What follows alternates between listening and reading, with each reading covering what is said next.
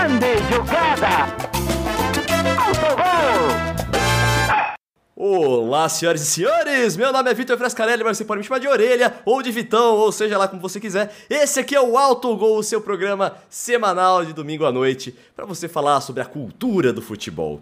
Hoje estou aqui com os meus queridos comentar comentaristas. Esse que tá aqui na parte de cima, ele vai se apresentar. Eu não vou nem falar o nome dele, vai. Você, vocês me encheram muito saco com isso. Se apresenta aí. Fala pessoal, aqui é o Rafa, Rafael, Rafael Noia. E estamos aqui mais uma vez, mais um domingo, para falar sobre a cultura, a Band, o SBT, a Globo e todas as outras emissoras do futebol. Muito bem. E agora você aí, o outro comentarista que também está presente. Por favor, se apresente. Finalmente, o Orelha aprendeu a introduzir a gente, sem dar spoiler. Mas acho que eu não gostei assim, não.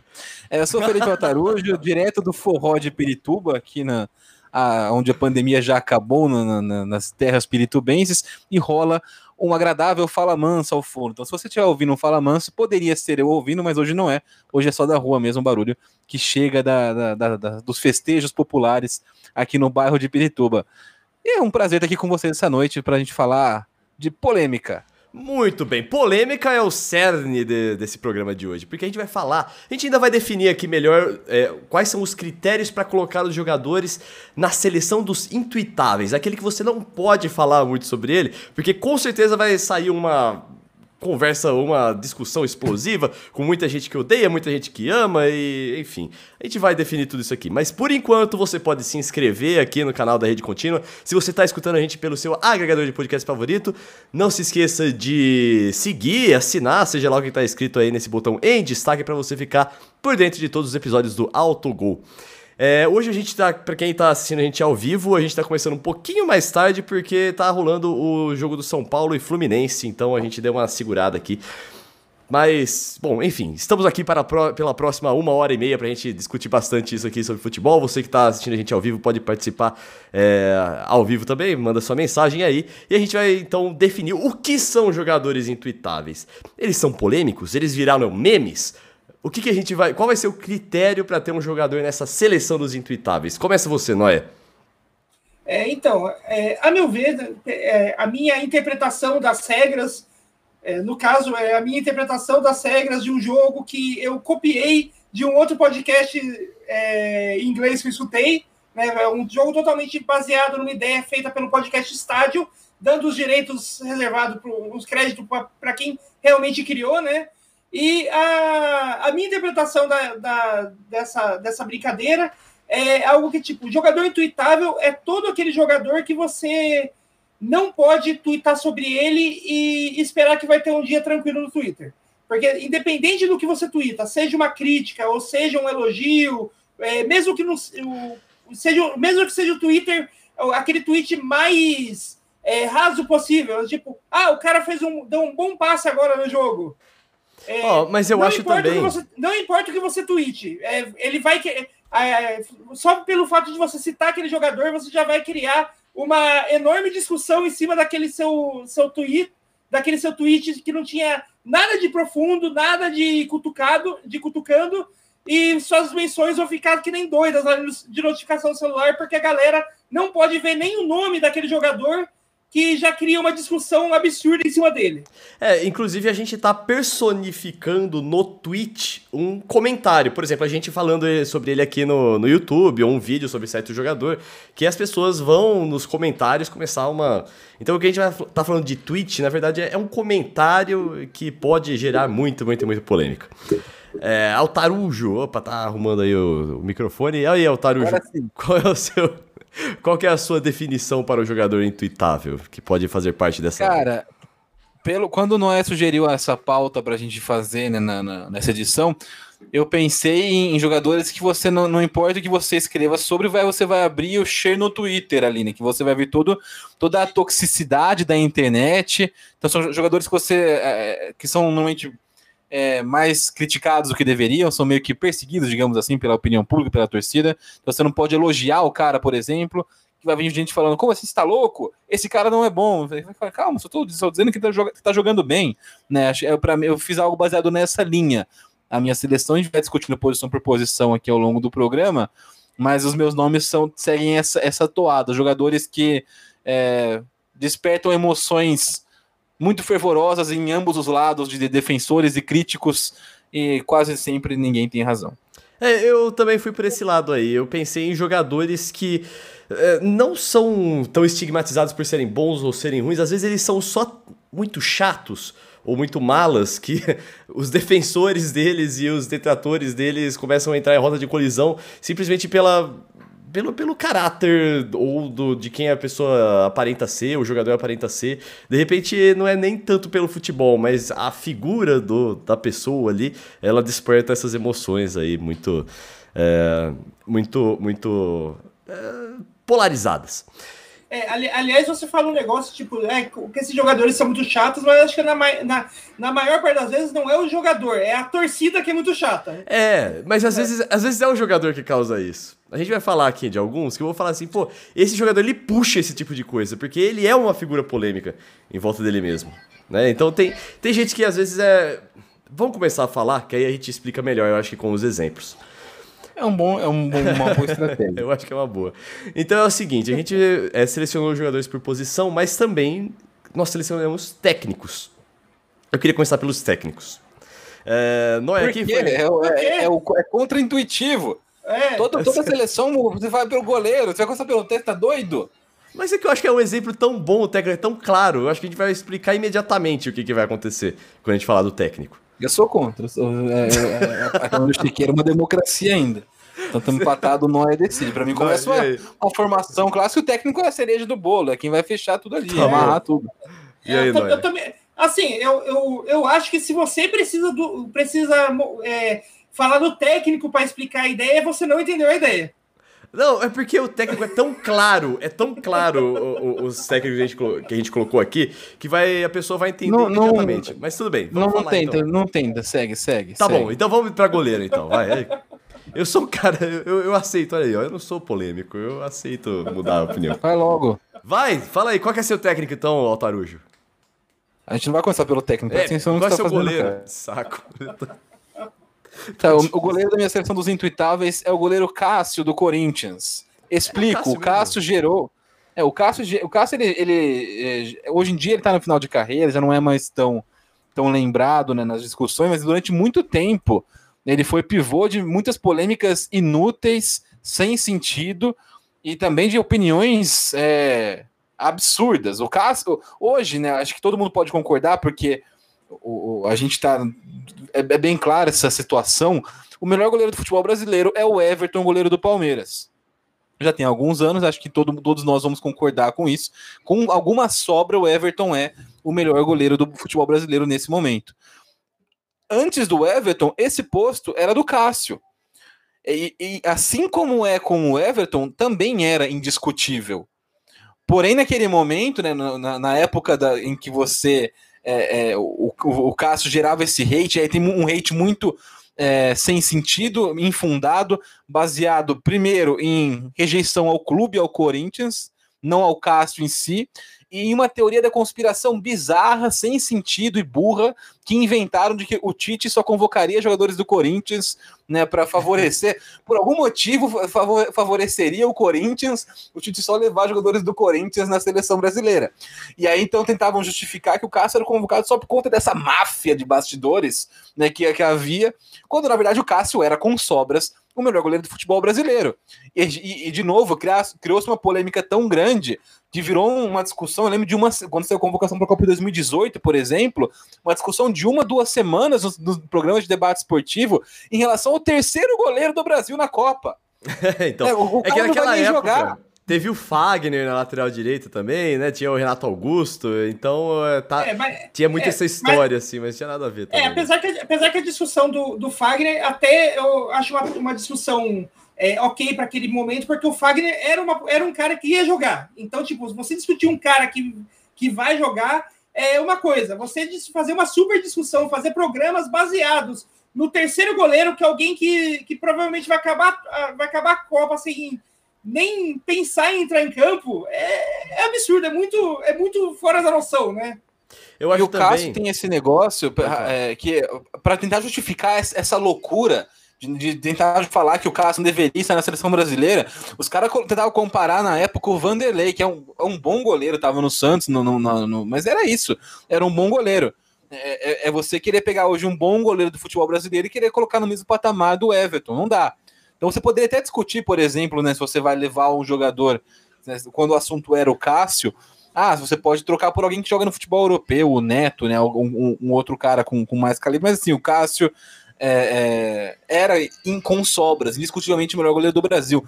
E aí, isso foi, isso, foi alimentado durante anos. Então, assim, o, o cara falhava, vinha aquela enxurrada de tweet tóxico né, na, na, na timeline, como se fosse o pior goleiro do mundo, como se. É, é, o tipo de caso de perseguição mesmo.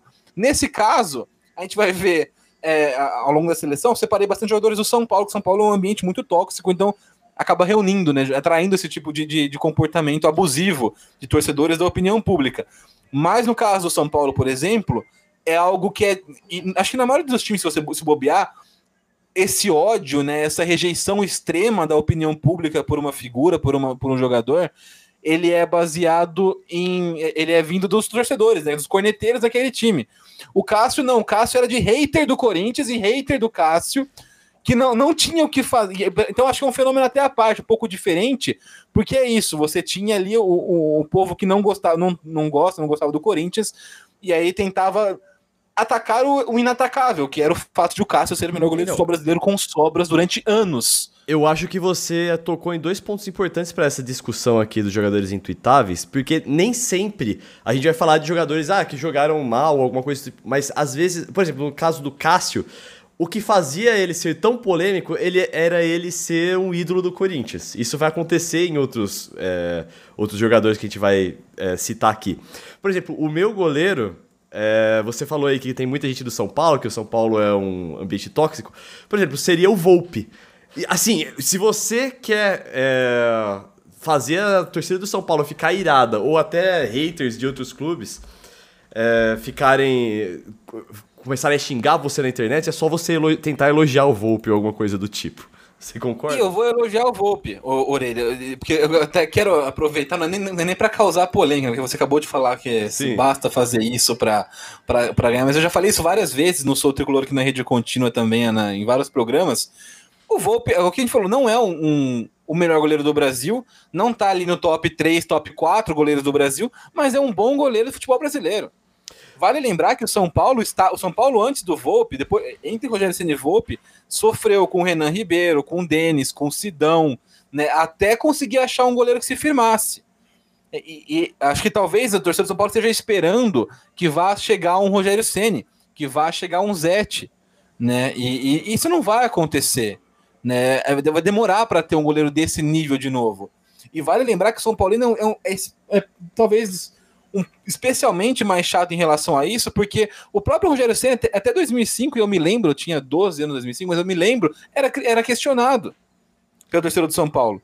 O, o, o Zete, até o São Paulo ganhar a Libertadores da América, era questionadíssimo pelo terceiro do São Paulo. Era, era um cara, entre aspas, que diziam, né? Enfim, de carreira, frangueiro, velho, não prestava para o São Paulo. E ele fechou o gol em duas Libertadores, dois Mundiais, foi um dos goleiros, o maior goleiro da história do São Paulo até chegar o Rogério Ceni e, e, e, conquistar tudo que ele conquistou pelo São Paulo. Só que até, come, até começar esse ciclo de conquistas do Rogério, levou uns anos. E nesses anos, ele foi muito, muito questionado.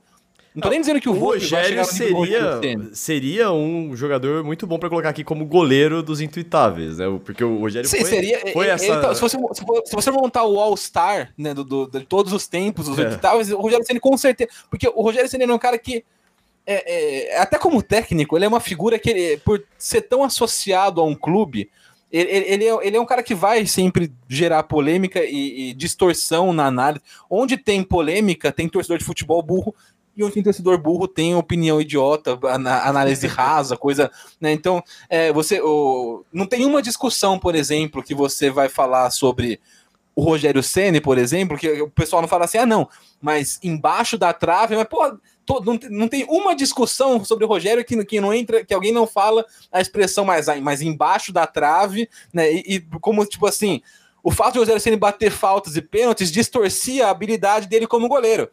Talvez, talvez tenha sido uma grande maldição para a carreira dele, que ele nunca vai ser reconhecido por todo mundo como o excepcional goleiro que ele era, um dos maiores de todos os tempos, futebol brasileiro e do mundo, sem contar falta e pênalti. Ele era um excepcional goleiro. Até os 41 anos, o cara tava fechando o gol jogando no São Paulo. E, e isso acho que é, que é um, um, problema, talvez, com um meio de viralatismo, porque antes do Rogério Ceni, o Iguita é, também era um goleiro que batia, fazia muitos gols de falta de pênalti. O Chilaver. É, o Chilaver. É o do, do Escorpião. É, o Iguita é do Escorpião, é. O Chilaver, que era do Paraguai, que fazia muitos gols de falta de pênalti, e ele nunca deixou de aparecer, na, na pelo menos quando ele estava ali no, na hora da carreira dele, como o melhor, ou ali entre os três melhores goleiros do mundo, mesmo ele fazendo gols. Sim, ele era uma lenda. Sim. Eu, você jogava o Winning Eleven ou esses jogos do. É, ah, o FIFA, né? Que faziam tipo seleção do mundo ou seleção das Américas. O Chilaver era sempre, sempre, sempre o titular. Então, tipo, mesmo mundialmente, internacionalmente, assim, ele era reconhecido por ser um excepcional goleiro. Não, e aproveitando que e você. Eu... Não, só, só, só para fechar o, o, essa figura polêmica que é o Rogério Ceni. Então, ele, durante boa parte da carreira, ele sofreu hate torcedor do São Paulo, até ele ganhar a Libertadores 2005. Aí ele passou, passou de, de é, não é tudo isso para ídolo. E ele sofreu, até hoje sofre com o hate de análise distorcida de quem não é, de quem não gostava do São Paulo ou não gosta do Rogério Ceni. E é um cara, e isso ao longo dos anos alimentou uma série até de, é, é e a gente pode, vai entrar no de fake news né? Tem, muita, tem muita fake news e boatos e rumores sobre personalidade da pessoa, sobre, sobre é, é, o caráter do jogador, do treinador, que é alimentado por conta de uma simples implicância da opinião pública.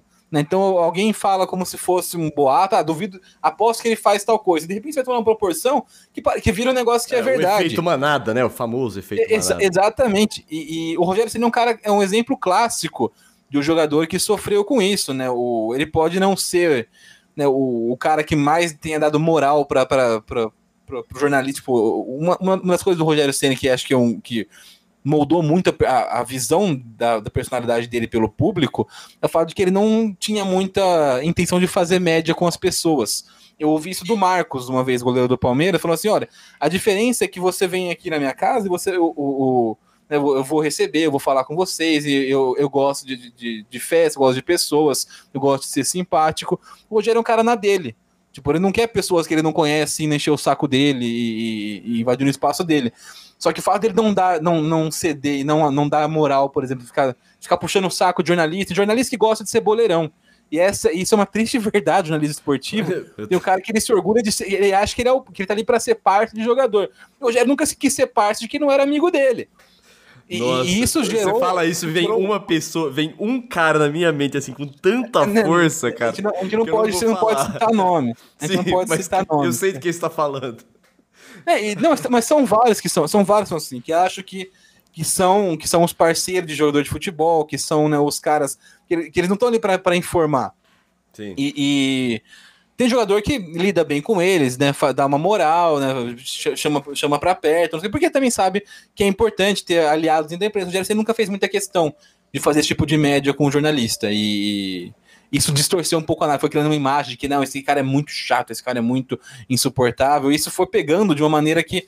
Eu não tô dizendo que ele não seja um pouquinho chato, mas pô, parece que você, a gente tá falando do, lá, do Grinch, tá ligado? Não é um negócio, não é, não é tão assim quanto quando as pessoas pintam. É, Noia, você tem algum goleiro diferente aqui pra gente fechar a parte goleiros? Senão você já pode puxar lateral direito aí pra nós. Não, é, eu não tenho. Aliás, meu goleiro também foi o Volpe, o goleiro aqui que eu botei na minha lista também. É, acho que foi num episódio, não lembro se foi no episódio passado do Alto Gol, se foi num episódio do, do Sul Tricolor que eu comparei o, o Volpe com o Carius. E é mais ou menos isso. É um goleiro é que não é, não, é, não é um goleiro top. O Volpe não é um goleiro que é o que vai estar tá, é, ali nível seleção brasileira, dos melhores do Brasil, mas ele também não é um goleiro tão ruim como, quanto pintam, que é, que é algo bem parecido com o que aconteceu no, com o Carlos lá na Europa, né? Só para complementar sobre o Volpe, que o Noé está falando, o, o, a pergunta que eu faço para São Paulo, que eventualmente esteja ouvindo a gente agora, se você pede fora Thiago Volpe, quem que vai jogar no gol do São Paulo? Fala um nome, um nome realista de mercado que vale a pena você trocar o Thiago Volpe por alguém nesse momento. Alguém, alguém pôs, ah, assim, ah, eu, eu traria o Courtois, beleza, eu também traria o Courtois.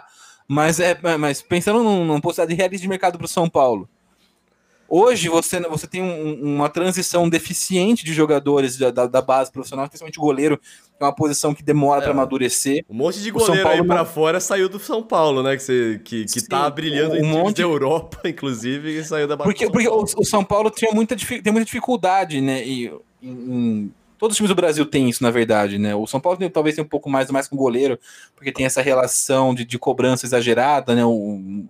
É, é, uma expectativa surreal, mas o, o goleiro é uma posição difícil para quem chega da base. A gente, tem, a gente é muito intolerante no Brasil com o jogador da categoria de base. E isso vai aparecer também ao longo do programa mais algumas vezes.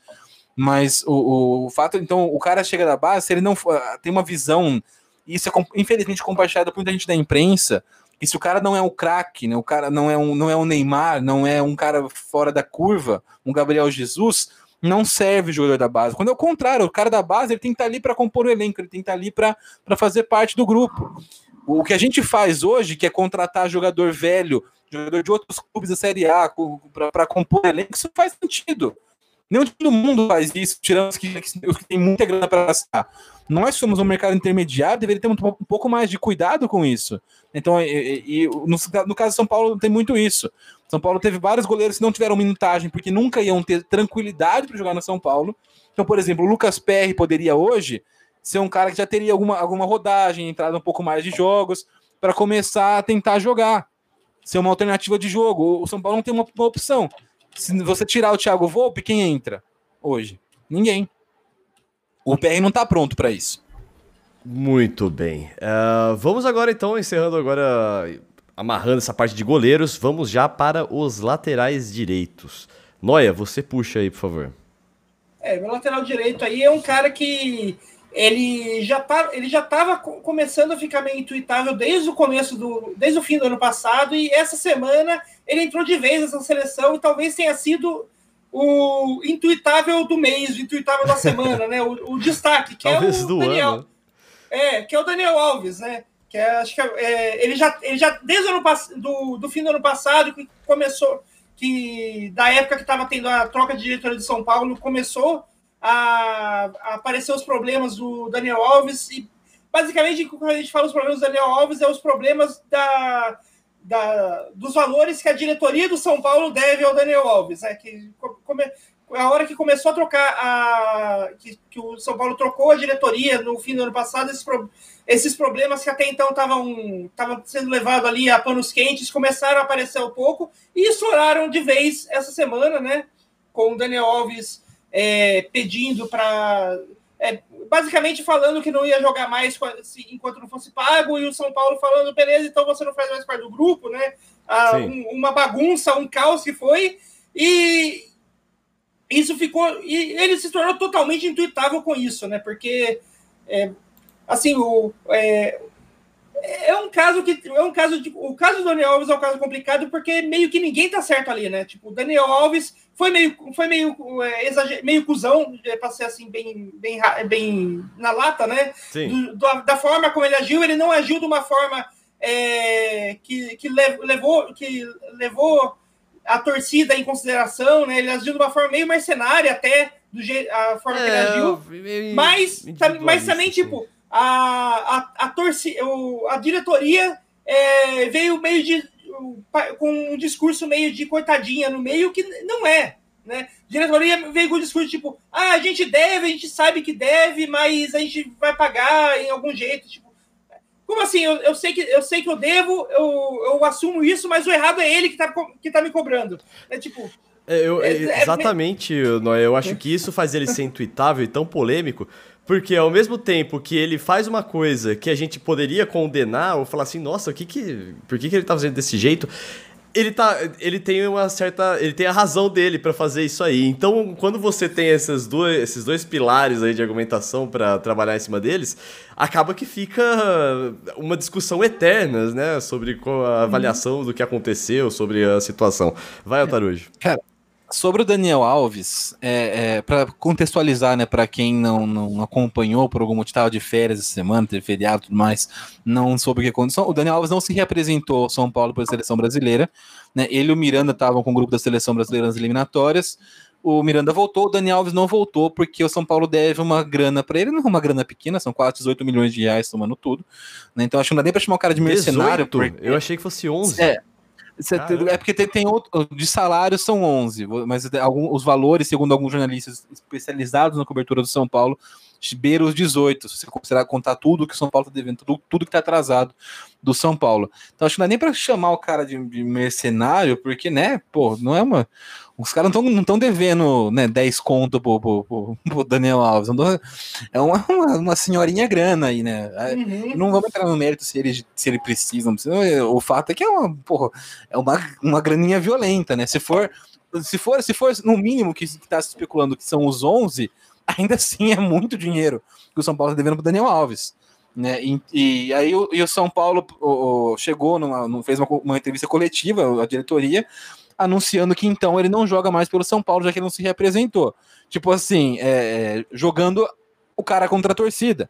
E a torcida do São Paulo, como tá sendo bem, é, é, sei lá, bem fanboy de diretoria ultimamente, eles vão acabar é, caindo né, contra o Daniel Alves, mas a verdade, e por mais, e que, por mais que me dou admitir, porque eu tô bastante irritado com Daniel Alves, que fez um post fascistoide com o Brasil acima de tudo né, e Deus acima de todos no último 7 de setembro, né, apesar dessa pataquada é, antidemocrática do Daniel Alves, da pessoa que eu comecei a olhar com um pouco mais de rejeição do que eu olhava antes, é, apesar de tudo isso, ele não está errado na história do envolvendo São Paulo.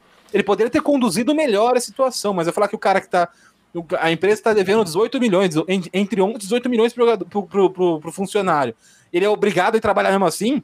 Não, né? tipo, eu, eu entendo aí, essa parte, só que o Altarujo, quando você vai olhar o contexto de tudo que aconteceu, você lembra que o Dani Alves, vamos dizer assim, humilhou São Paulo em palco mundial quando ele ganhou as Olimpíadas e começou a falar mal do time, falando que ele colocou o time no, no patamar mundial, não sei o quê. Tipo, ele, ele criou uma situação toda que, Cara, que a conclusão disso ficou muito pior, porque por causa de tudo é, que se fez até chegar lá. Sim, é, eu, eu não queria entrar muito nessa entrevista específica do Dani Alves, porque eu vou. Eu, é um assunto polêmico. Mas isso faz mas ele, ele ficar fala... mais intuitável ainda. Não, mas, mas quando, quando ele fala que, que o ele colocou que né, ele leva o nome do São Paulo ao mundo, cara, infelizmente ele não está mentindo. Os, os, os, caras lá fora não conhecem o futebol brasileiro. Eles não acompanham, eles não sabem nada do que acontece aqui. Mas interessa, ele e... não pode ser. Ele não pode ser, como é que é o nome daquela. Aquela palavra quando a pessoa se acha demais, é antipático, mas é egocêntrico. Pra, não, mas ele, ele claramente não, não, tem, um pro... tem um problema de é, se achar bastante, né? Ele dá pra mas eu não claramente. quero entrar nesse negócio. Eu não quero entrar nesse negócio. O, o, fato, o fato é, o Daniel Alves é um dos maiores jogadores da posição, se não o maior da, da posição dele, né, na história do futebol mundial. Ele é um cara com nome mundial. O fato de ele estar no São Paulo, por exemplo, fez com que o São Paulo ser campeão paulista fosse digno de nota em vários sites da Europa. O Daniel Alves foi campeão né, pelo seu novo clube, o São Paulo. Isso nunca aconteceria se não tivesse Daniel Alves lá. Como não acontecia quando o Ronaldo, é, é, até o Ronaldo ganhar títulos no, no Corinthians. Então, so, so, e, e, aí acho que tem duas coisas importantes. Né, porque também não quero, não, não quero alimentar, não queria entrar nessa, nessa conversa, porque entra num, num, negócio que, tipo assim, você acaba sendo ou é, fugindo do, da realidade, dos fatos, ou parece que é um complexo de vira-lata, e não é. Tipo, a gente não precisa de validação de gringo para ser gigante. Então, aqui no Brasil, para quem importa de verdade, o São Paulo é muito maior do que o Daniel Alves. Mas lá fora, ninguém conhece o São Paulo e eles conhecem o Daniel Alves. É, é, é igual pra gente aqui a, a, a relação Gisele Bündchen e Tom Brady. Pra gente, ele é o marido da Gisele e acabou. Lá, né, eles acham, eles ficam inconformados com isso.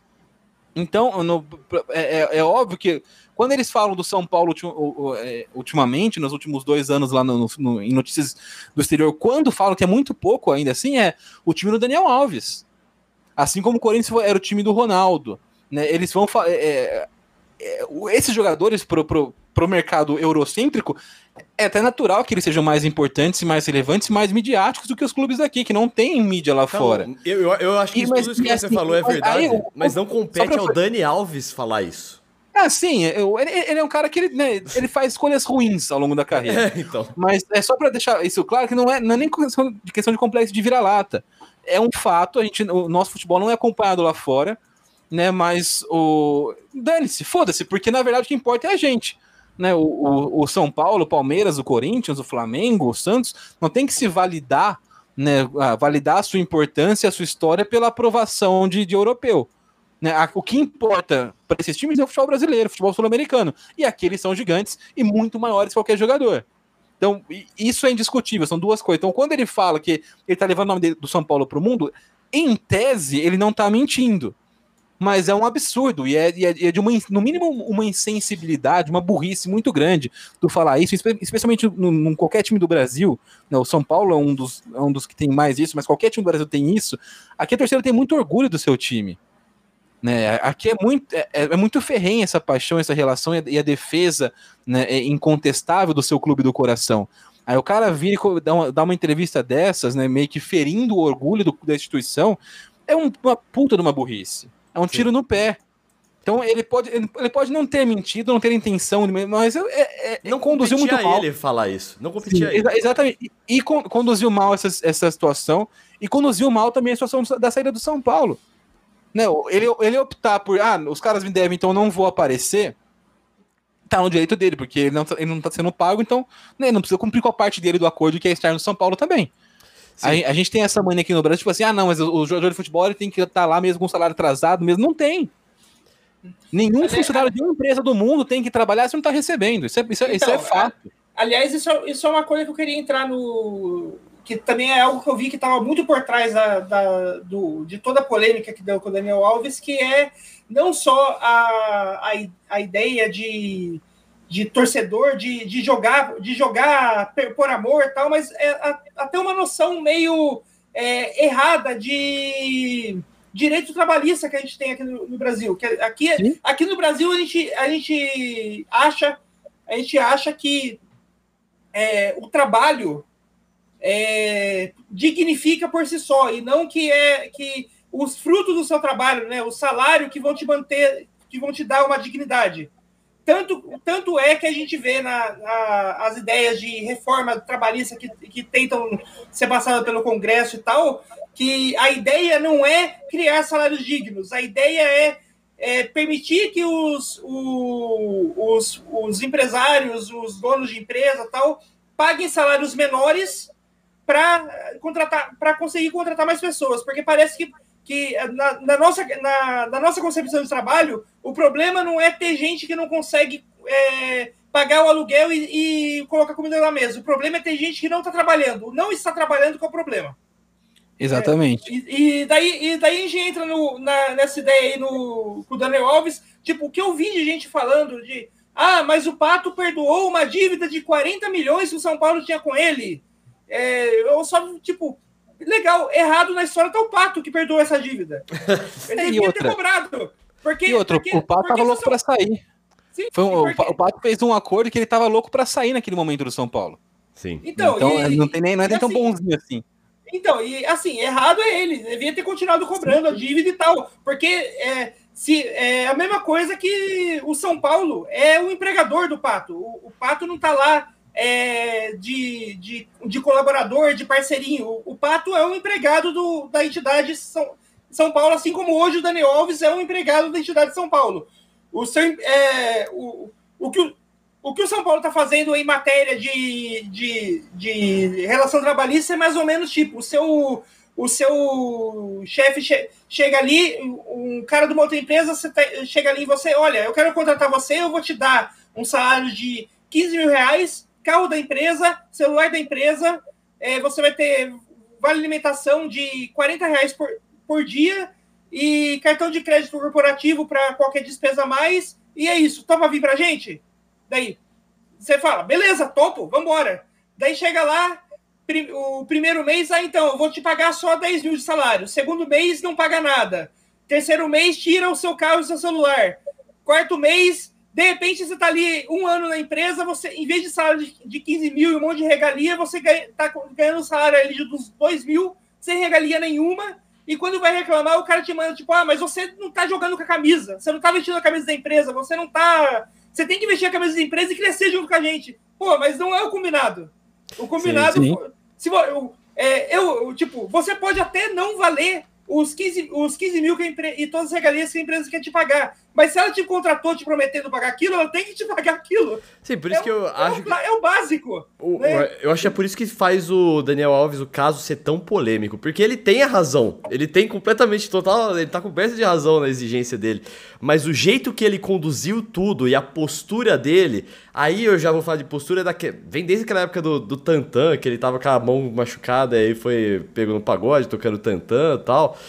Isso tudo, o jeito que ele conduziu a, a, a, a situação toda faz com que a galera olhe para ele e fique brigando sobre as opções, a, a, sobre a postura dele, né?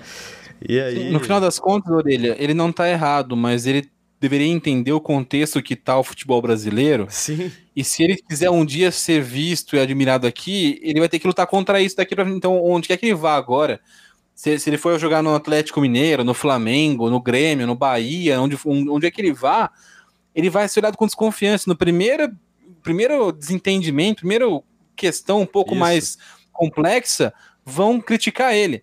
E só para não deixar passar a batida, o São Paulo fez cagada várias vezes seguidas nesse caso do Daniel Alves. Primeiro, a contratação do Daniel Alves foi equivocada. Não é, não, ninguém foi, ah, foi, foi um reforço ruim. Não, o Daniel Alves é, é toda esse, essa, essa, essa confusão é uma culpa gigantesca do São Paulo. E, sei lá, um poderia ter sido diferente para o Daniel Alves, mas ele não tem nada a ver com isso. Não, primeiro que o Daniel Alves nunca foi a liderança técnica, nem liderança de grupo que o São Paulo queria que ele fosse. Nunca na carreira do Daniel Alves ele foi esse líder, do, esse capitão do, do, do time dele. E, e, embora ele seja um, um dos maiores da sua posição na história do futebol, Tô nem falando entrando na questão dele de estar tá em fim de carreira ou não, porque ele tá jogando bem ainda. Ele, ele faz muito bem essa função. Mas é uma posição que não tem. Não é uma posição que desequilibra no jogo. O cara é lateral direito. Então você, traz, você pode trazer.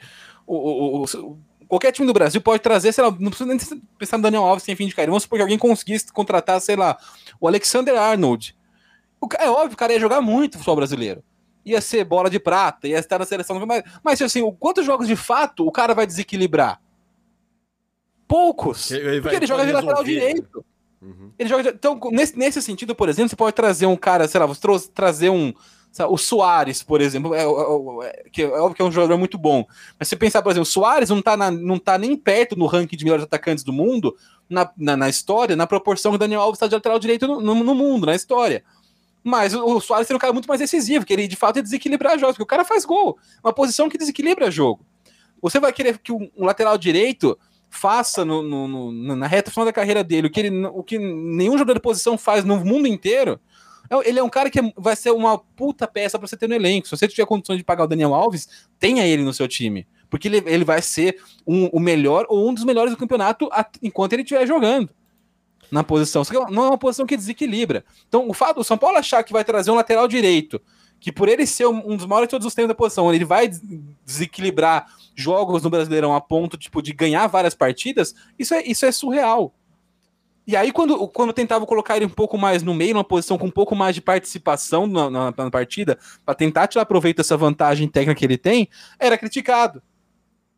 Né? Quero... Ou, tanto Diniz ou, outro, ou, outros treinadores do São Paulo, o Cuca colocou o nessa posição, o próprio Crespo colocando essa posição foi criticado. Então, é, quando você coloca ele numa posição de mais protagonismo, para tentar explorar essa, essa, essa possível vantagem diferencial que ele pode oferecer, o, cara, o treinador era criticado porque estava inventando. Mas o fato é, o São Paulo aceitou pagar um salário de um milhão e meio por mês de reais para um jogador, para um lateral direito. É, da gestão Isso, do Leco, é, né? que então, já é conhecida por ser a pior gestão da história de São Paulo. Exatamente. Né, o, o, o e, e, então, é, todo, todo essa, o São Paulo fez tudo errado. O São Paulo jogou a expectativa do Daniel Alves, ele, ele, ele chegou para, ele deveria chegar para ser um investimento muito bom de marketing, um investimento muito bom para ser lateral direito do São Paulo e para ser um cara experiente no elenco. E aí seria ótimo. Mas São Paulo contratou esperando que o Daniel Alves fosse desequilibrar todos os jogos. Como faz, por exemplo, o Gabigol no Flamengo.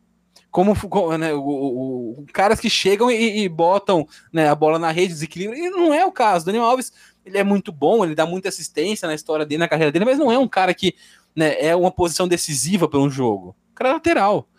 Então, e o São Paulo aceitou, na situação financeira que o clube estava, pagar um milhão e meio por mês para um, lateral direito. Se você, se você é o Manchester City, você pode pagar um milhão e meio por mês para um lateral direito. Se você é o Barcelona, se você. Agora, você é o São Paulo. Né? Você não tem uma, uma realidade de mercado. É, quer dizer, se você é o Barcelona, hoje em dia não, né? É, também não. É, verdade. Eu queria puxar uma coisa que você falou, que é sobre a, o, a busca do Dani Alves por respeito, assim, quanto a. junto da. De tudo que envolve futebol, tanto a torcida quanto a imprensa, né? Isso me lembrou uma frase do Neymar. O Neymar não vai estar tá nessa lista nossa porque a gente tá falando do futebol brasileiro aqui. Mas que ele falou assim: ah, o que, que eu tenho que fazer para vocês me respeitar? E aí, isso aí passa por tudo que, a gente falou, que eu falei do Dani Alves. Ele acabou criando uma situação que, mesmo ele estando coberto de razão, é, a galera começa a contestar ele, porque a postura dele não foi correta. Isso acontece com o Neymar também, não adianta não, mas Neymar. É, eu, eu discordo que a postura dele não foi correta. A postura dele foi ok, foi aceitável, foi realista. Porque é que a gente está num ambiente. Sim, a gente tá, ele, foi, foi, ele, pode, ele, pode, ele pode ter não, não uma estratégia inteligente. Mas só não foi uma estratégia inteligente porque a gente está num meio muito amador que é o futebol brasileiro. Em é. qualquer lugar do mundo, Nessa ele, situação, ele não é um moleque que tá começando. Não é, ele não mas é um ninguém critica, tá nem, isso acontece no Brasil. Só no Brasil os caras vão ficar do lado do, do clube nessa situação. Então, sim, e ele sim. deveria saber isso. Ele é um cara experiente. Para mim, esse é o, o, ponto é aí. Ele conduziu mal do ponto de vista de relações públicas. Sim, exatamente. Em, relação, e eu sou relações públicas, eu tenho que falar isso aqui. Não, mas, mas em, rela, em, relação a qualquer outra. A qualquer, ele, tá, ele tem razão, ele não, ele, não, ele não tá errado, ele não foi incorreto. Ele agiu corretamente. Ele só não pensou. Ele, ele faltou entender que o buraco aqui no Brasil é muito mais embaixo. A gente é semi-amador aqui. Então aqui o, o, o, acontece isso, o clube está devendo mais de 10 milhões de reais para o jogador, e a torcida acha que ele tem que ir lá e jogar e dar raça e se machucar e, per, e perder de convocação para a seleção olímpica. E o clube, sabe, é umas loucuras, cara. Sim. O cara tem o sonho de ser campeão olímpico com a seleção brasileira. E aí ele é convocado na última oportunidade da carreira dele. O clube não tá, tá devendo 10 milhões para ele, a torcida quer que ele não vá. É umas, é umas, é umas brisas, cara, que não faz é, sentido. Não, a galera viaja. Não, e, e, e, e, não é só o São Paulino. Qualquer oh, time manda... do Brasil aconteceria isso. Oh, e, mandar, e mandar real aí, tipo, galera falando, falando tipo, ah, o, o Daniel Alves precisa mudar de postura, vai precisar mudar de postura para é, ganhar a torcida brasileira de novo. É, tipo, na boa, o Daniel Alves não precisa ganhar a torcida brasileira. Se a torcida brasileira não respeitar ele, ele é, ele é Deus da Espanha. Ele é ídolo no Sevilla. Ele é um ídolo eterno no Sevilla e no Barcelona. Ele muda para ele tem dinheiro, ele muda para a Espanha, vai morar na Espanha e lá ele vai ter todo o respeito que ele, que ele merece. Tipo, ele não precisa da torcida brasileira ou da imprensa brasileira respeitar ele. Ele já tem respeito. É, mas então agora, é, não, não, pede, então, é, né? então, mas agora, então, ah, para mim, o que acontece é o ponto é esse. Né? O, o futebol brasileiro é, meio, é várzea mesmo. E, e, ele é um cara que vai, embora ele, né, não, tinha fãs, mas não tinha, por exemplo, um hate em cima dele igual tem do Neymar hoje em dia. Né? E, e, e o Daniel Alves, é, ele criou uma situação que não precisava para a carreira dele. Sim. Né? Ele é o cara mais vencedor da história do futebol, ele tem 43 títulos na carreira. Ele, ele, ele estaria na história tipo, de uma maneira muito mais. Muito, sem, sem asterisco em nenhum lugar, né? Todo mundo seria muito fã do Daniel Alves e o reconheceria o tamanho dele para a história do futebol incluído o, o, torcedor brasileiro, se ele não tivesse feito isso. Então, para mim, quando eu falo de relação, não é, não é, questão tipo, de ter que ter o respeito do brasileiro ou não, de ter que, que, que, que de precisar disso ou não. É o fato de que, querendo ou não, acaba ficando uma mancha. E mesmo ele estando certo no negócio, porque é pra, é ele conduziu mal nesse sentido. Ele deveria saber onde ele estava entrando. E que aqui, mano, você pode estar tá com toda a razão do mundo. Né? Se, se, se, chamar, se, o time chamar a coletiva e crucificar você para torcida, os caras vão matar você a pau. Essa estratégia é feita no Brasil desde, desde, sei lá, dos anos 60, 70, com treinador, com jogador, com todo mundo, todo mundo que, que, que é, acontece isso. Né? Sempre com esse discurso de ah, o São Paulo é maior que o Daniel. Beleza, é, mas errou. Mas eu acho também, o Altarujo, que agora, num ponto de vista de relações públicas, se ele tivesse, por exemplo, sido o craque que a torcida de São Paulo esperava, jogado bem pra caramba, decidido jogos, né? E, e não aparecido no, no tocando tantã quando eu tava com a mão machucada, por exemplo, é, não teria nenhuma chance de a torcida ficar do lado da, da diretora. Mas ele foi. É aí que eu falo, é que assim, a torcida, a torcida de São Paulo, torcida tem que ser realista, tem que entender e não ir nessa brisa do clube. De novo, que a gente falou, o cara é lateral direito. Ele foi, enquanto ele esteve aqui, um dos melhores da posição no país, se não o melhor. É um cara que mesmo, é, é especialmente depois com esse esquema novo do Crespo, que favorece ele jogar um pouco mais na ala, com três zagueiros e tudo mais, ele é um cara que deitou aqui. Na, na, posição desse, só que não é uma posição decisiva, ele não é um cara que vai fazer gol todo jogo, ele não é um cara que vai, é, que, que, vai, que vai pesar no jogo. Então, por exemplo, o Rigoni chega no São Paulo há, há menos tempo e tem, entre aspas, muito mais carinho no torcedor, porque ele faz, ele faz muito gol. Porque é uma posição que faz gol. Vai falar que o Daniel Alves é menos jogador do que o Rigoni? Não é. Entendeu? Mas o, o, o, o, ponto é: o São Paulo, São Paulo errou em achar que o Daniel Alves chegaria para desequilibrar, porque o cara é lateral direito, em nenhum lugar do mundo lateral direito desequilibra sistematicamente todos os jogos. Isso não existe, é uma posição que não tem esse fator de desequilíbrio tático, técnico em campo. Ele pode jogar bem um jogo ou outro, fazer um gol um jogo ou outro, né, parecer um, ganhar um jogo ou outro, mas não é o cara que fazer todos os jogos, como um atacante pode fazer. E aí a torcida foi idiota, imbecil de cair nessa ilusão. A não mas, ser então, que eu não seja... acho que não, ele não entregou em campo, ele entregou o que ele podia entregar. A não ser que seja o Maicon no topo da carreira, porque o Maicon ganhava jogo sozinho. O Maicon que era da Inter de Milão e da seleção brasileira. Mas é, eu tô brincando, é eu gostava muito dele no, to no, no, topo da carreira dele. Gente, vamos seguir aqui que já estamos com 46 minutos de programa e a gente não saiu do lateral direito ainda. Vamos pros zagueiros. É, é, acho que era mais polêmica, talvez, né? Acho que o resto vai fluir mais naturalmente. Talvez sim, vamos ver. E aí, vai, aproveita aí, já vai nessa, o Altarujo. Fala qual que é o. Com os cachorrinhos, com os cachorrinhos brigam aí no fundo, você fala quem que é o seu zagueiro. Cara, o meu primeiro zagueiro é o Rodrigo Caio. O Rodrigo Caio também foi massacrado né, é, durante toda a sua toda a passagem do, Rogério, do, do, Rodrigo Caio no São Paulo, ele foi massacrado por diretor, por torcedor, por jornalista, por influência, por todo mundo. Né? Então você é, é, e aí pessoas pouco mais suscetíveis à manipulação, achava que o cara era ruim mesmo. Né? Sendo que ele sempre foi, desde os tempos dele no São Paulo, um dos melhores zagueiros do futebol brasileiro, futebol sul-americano, e se não fossem as lesões que ele teve no começo da carreira, poderia tranquilamente jogar no time médio grande do futebol europeu. Isso é, isso é, isso é indiscutível. O cara é um, é um excepcional defensor. Mas ele ficou marcado por ter uma atitude esportivamente correta no jogo contra o Corinthians uma vez, né? E, e mas antes disso ele já era perseguido, né? Então o, o, entra nessa nessa pira que a gente falou de o cara que vem da base, ele tem que ser muito, muito, muito, Não, muito teve, bom. Teve também algum dirigente do São Paulo que chamou ele de menino de condomínio, que prejudicou muito ele. Sim, sim foi então. Ele foi queimado, como eu falei, por todos os lados possíveis de ser queimado no São Paulo. Sim. E aí saiu do São Paulo se tornou um dos principais jogadores do melhor time do Brasil, com sobras, que é o Flamengo, campeão de Libertadores, bicampeão brasileiro, né? Tá aí. Né? Então, mais uma vez, o, o, a torcida do São Paulo ficou aí chupando o dedo, é, né? Ficou... Sem, sem um zagueiro. Ficou Poderia estar com o Rodrigo Caio no time hoje. Ficou tão marcado esse negócio aí do menino de condomínio que quando ele foi pro Flamengo, a galera falou assim: "Ah, ele não tem, esse cara não tem a cara do Flamengo. Esse cara não vai dar certo lá, né?" E aí a gente viu que era realmente um grande estigma que tinha sobre o Rodrigo Caio. O que você acha, Noé, sobre o Rodrigo Caio? Intuitável? É, é também, também tá na minha lista, é um, é, um do, da minha dupla de zaga, né? E assim, né, ele, ele, tem, ele tem recebido muita crítica, muita crítica sem fundamento desde o início da carreira.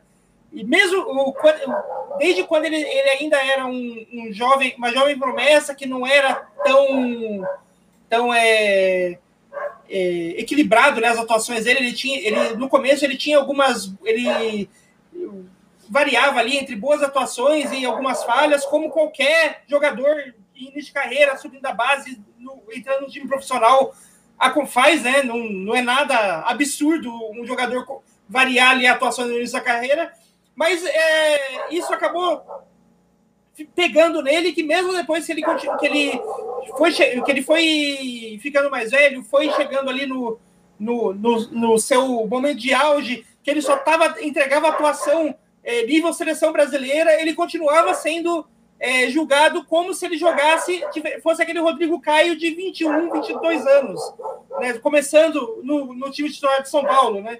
Então, é, é, é, o tipo de coisa. E assim, mesmo que você. Ele é totalmente tweetável, porque desde aquela época e até hoje no Flamengo, que continua tendo boas atuações, você não pode é, chegar no Twitter e falar, tipo, nossa, mais um bom jogo do Rodrigo Caio, que com certeza vai aparecer uma meia dúzia de pessoas ali falando: ah, esse zagueiro aí é uma enganação, pega trouxa, jogador de condomínio, não sabe nada. Até hoje, não é? Torcedor de São Paulo que se o, o, Flamengo toma um gol e há uma possível falha do Rodrigo Caio, os caras aparecem e falam, tá vendo? Tipo, o Rodrigo Caio faz dois anos perfeitos. Aí o cara, aí o Flamengo toma um gol, tá vendo? Falei que ele não prestava. Sempre tem, oportunista que mais tem no Brasil e no futebol principalmente. Né? E só para só pra você falou sobre o Rodrigo Caio no começo de carreira no São Paulo, quando ele subiu da base, né? além de ser um jogador jovem e ter esse tempo de adaptação, e, e o que eu já falei, o cara da base sofre muito no Brasil e no São Paulo, principalmente, né, para ter aceitação da torcida. O Rodrigo Caio ele era volante na base do São Paulo. Quando ele subiu, botaram para jogar de lateral direito. Ele, ele subiu para jogar de lateral direito no São Paulo, improvisado na posição que não era é dele. É verdade, teve até, isso também. Até que o Juan Carlos Osório começou a colocar ele com mais frequência na zaga, por conta da saída de jogo dele, da, da altura, da, da, da, da, tec, da, da marcação. Mas assim, o, o cara nem na posição dele estava. Né? Ele estava ele tava meio perdido, porque na base ele era ele jogou muito como volante, tinha, tinha feito algumas participações como zagueiro também, e só para jogar, jogar de lateral direito no São Paulo. Aliás, isso, isso é uma, um, um, legado terrível de triste do Murici Ramalho, que colocava alguns volantes de lateral direito durante muito tempo, no, na época do 3-5-2, na época que o São Paulo ganhava tudo, e isso meio que virou uma fórmula no São Paulo durante anos. Agora parou um pouco, mas toda vez que faltava lateral direito, o primeiro a ser improvisado era o volante sendo ele bom para lateral direito ou não. Às vezes dava certo, às vezes não dava certo. Né, e, e, e, o Rodrigo Caio sofreu com isso. Ele era, um, ele era um jovem de 18, 19 anos, jogando fora de posição, num time entrando numa crise que era o São Paulo, começando, começando aquela fase de seca de títulos, de cobrança. Então, é, é, você coloca tudo isso, né, o contexto Não. todo desfavorável, e ainda assim ele jogava bem na maioria dos jogos. Aliás, Aliás, é engraçado que tipo, o Rodrigo Caio ele, ele veio nesse contexto logo depois que o Casimiro já tinha passado por um contexto parecido de subir da base, ser jogado fora de posição, ninguém, ninguém decidir qual a posição dele. É, isso fazer com que ele ficasse marcado como um jogador é, ruim, coisa que ele nunca foi. Daí o Real Madrid vem, compra ele, coloca, acha a posição dele em nenhum ano de Real Madrid e ele logo já vira um dos melhores volantes do, do mundo. Sim. E daí o São, o São Paulo já tinha passado por isso, teve mais um, uma, um bom volante subindo, o Rodrigo Caio, e o que, que ele faz? Exatamente os mesmos erros. Não aprendeu absolutamente nada com o caso do Casemiro, né? O Rodrigo Caio, ele deu tanto azar nesse timing que ele virou meio que tipo uma, o rosto da má fase do São Paulo, né? E depois que ele saiu, se provou que não era o Rodrigo Caio que era o rosto da má fase do São Paulo. É o maior exemplo de como o São Paulo estava moendo carreira de jogador naquela época. Era o né? São Paulo, né? E, e, e, e, esse falou é muito importante, né? Porque o normalmente quando o time tá mal, aquele cara que é o melhor jogador acaba sendo meio que cornetado além da conta. Não, não dá para entender meio que por que isso acontece, meio que uma, mais uma burrice de torcedor, né? Mas o, o cara era um dos melhores jogadores mais regulares do time do São Paulo na fase que não ganhava títulos, e por isso ele era mais criticado que a média né, que, que os outros jogadores, como se ele fosse o culpado né, pela fase, pela seca do São Paulo, anos sem ganhar. Né, e tá aí, sendo campeão de tudo que é possível ser campeão no Flamengo, praticamente. Né, e, o, e o São Paulo a, a ver navios, né, é, ainda sem, sem ganhou o Paulista esse ano, mas é, tá, não dá para comparar. Né, o, o, o, que o Rodrigo Caio venceu desde que saiu do São Paulo não é brincadeira. Então, o, o fica. fica é, e, e, só para completar o que o Noia falou, são Paulo não, não aprendeu a lição com o Casemiro, não aprendeu com o Rodrigo Caio e não vai aprender. O, há, há dois anos, o São, o São Paulo tinha lá o Anthony. O Anthony, todos os jogos no Morumbi, o Anthony era vaiado pelo terceiro do São Paulo. Daqui a pouco o cara tá jogando pra caramba num dos grandes times da Europa, que já tá jogando demais no Ajax. Ele começou no banco essa temporada, esse começo de temporada tá jogando no banco no Ajax. Até, até tá voltando da, da Olimpíada e tudo mais. Mas é, é um cara que tá, que tá fazendo um, um, um ótimo começo de trajetória na Europa, tem tudo pra estar num time grande daqui a pouco no futebol europeu. Né, e é mais um que deixou o São Paulo a ver navios. O São Paulo tem outros já passando por esse processo. O Lisieiro é um cara hoje que é, é, é perseguido pela torcida do São Paulo, é, é, talvez com uma intensidade menor até que o Rodrigo Caio e o Anthony, mas ele tem, ele tem umas críticas meio infundadas em cima dele. Daqui a pouco tá também jogando em outro time, jogando muito, porque é um baita jogador o Lisieiro. E o São Paulo fica de novo sem o, o, seu atleta, assim, um cara que foi formado na base, que sai briga, brigado. Né? E, e lembra-se, o Kaká saiu assim, então é um negócio que vai de muito antes do São Paulo e que não para, não, isso, nunca, isso nunca vai melhorar. Né? É, o que, que, o que, muda, louco, às vezes, é que às vezes o time tá ganhando, às vezes o time tá perdendo, mas no geral a torcida vai queimar o jogador da base e vai perder potenciais jovens ídolos com uma frequência assustadora. Noia, puxa aí o seu zagueiro. É, então, o meu, o meu segundo zagueiro é, é um cara que acho que ainda não estreou, mas tecnicamente ele já vai. Ele já é um jogador no futebol brasileiro e que, assim, é, é eu tive que colocar ele na, na lista porque ele talvez seja um dos jogadores mais intuitáveis do mundo, que é o Davi Luiz. O Davi Luiz, que acho que é, é o, o caso dele é, é, é um negócio. é um negócio é, engraçado, porque acho que nenhum jogador, acho que nenhum jogador, pelo menos que eu vi jogar, é, teve, teve a, uma diferença tão grande entre os altos e os baixos da carreira quanto o Davi Luiz. Porque o Davi Luiz, ele, ele tipo, ele tem jogos que ele, ele, é, que ele termina o jogo e você fala: esse é um dos três melhores zagueiros do mundo. E ele tem jogo que, que você vê e fala: eu não sei como esse cara tá, joga profissionalmente. Foram altos muito altos e baixos bem baixos, né? Sim, e isso faz o, Davi Luiz um cara intuitável até hoje, né?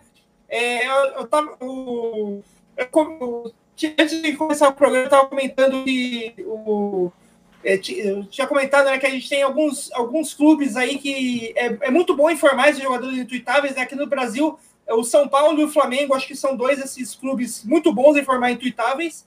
É, lá fora, o Arsenal é um desses clubes, principalmente o Arsenal dos últimos 20 anos aí, meio que todo mundo que passa por lá acaba, vi acaba virando um problema na hora que você vai twittar, porque é, tem essa coisa, essa coisa de amor e ódio é muito forte. Ah, mas né? o Davi Luiz já veio antes mas de o... ter passado no Arsenal. Então, não, mas é que o. Estou falando isso porque, tipo, o Davi Luiz tá saindo do Arsenal e vindo pro Flamengo. Então, tipo, o potencial de intuitável dele tá só aumentando. Ah, tá, entendi. Vai, eu, em relação ao Davi Luiz, tem, tem algumas coisas que eu queria colocar. Concordo com tudo que vocês falaram. Mas é, acrescentar que o, o, esses altos e baixos, tão, esses picos né, e, e vales tão, tão intensos da carreira do Davi Luiz, é muito mais culpa das pessoas do que do Davi Luiz em si. Ele mantém, ele mantém ao longo da carreira um nível coerente de atuação. Era um bom zagueiro no Benfica, foi um bom zagueiro no Chelsea, foi um bom zagueiro no PSG, começou a cair muito fisicamente, com, com, com ficando mais velho, e, e, aí não dá nem pra você falar que é, é, só a idade. Tem jogador que sente um pouco mais a idade, depende muito do físico. Tem muitos fatores que influenciam, né? O que o, como que um cara vai, vai é, passar o fim de carreira dele ou não. Alguns passam igual o Zé Roberto, inteirão, como se tivesse né, ainda seus 28, 29 anos. Outros, como o Hernanes, tem uma, uma descendência muito rápida, né, uma queda muito rápida técnica.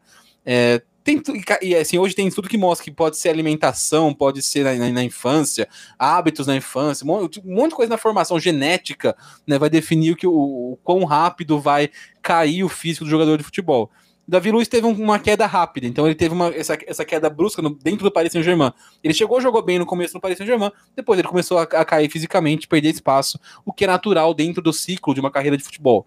Né? E só que assim, quando ele estava bem no Benfica e chegou jogando bem no Chelsea, por, e por ele ser um cara muito maneiro, né? o Davi Luiz é um cara muito maneiro, muito simpático, né? é, é uma pessoa muito para cima, e é um cara então, que queria dar entrevista, ele caiu nas graças no torcedor do Brasil.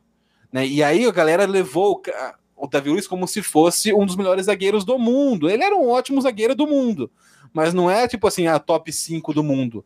E, e, e, o Brasil acreditava né, eh, caiu ele, na. Ele teve na, atuações na muito boas antes do 7x1. Muito, muito, muito boas mesmo. Não, sim. Final da Copa de Confederações contra a Espanha.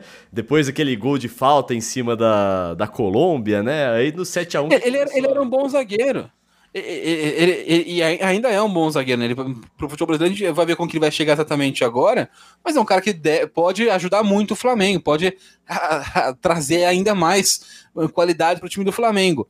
Só que é, é, Perdão. Nós, você, você tá, tá falando. É, não, é, ah, tá, só, tava, tava não vi que eu tava. Eu só soube que você tava falando que, você colocou, que a tela é, ficou grande, porque senão. Não, só, só pra fazer um coisa, tipo, como ele deve chegar no Flamengo, ele deve chegar pro, pro, como um dos melhores zagueiros do país, porque o Miranda, ele tá mais acabado fisicamente do que o, o Davi Luiz, e ele faz uma. Um, ele é um. faz uma puta diferença no time do São Paulo aqui no no nosso futebol. Então, tipo, eu imagino que o Davi Luiz vai chegar, no, vai chegar, já vai chegar como um dos melhores aqui, aqui do país.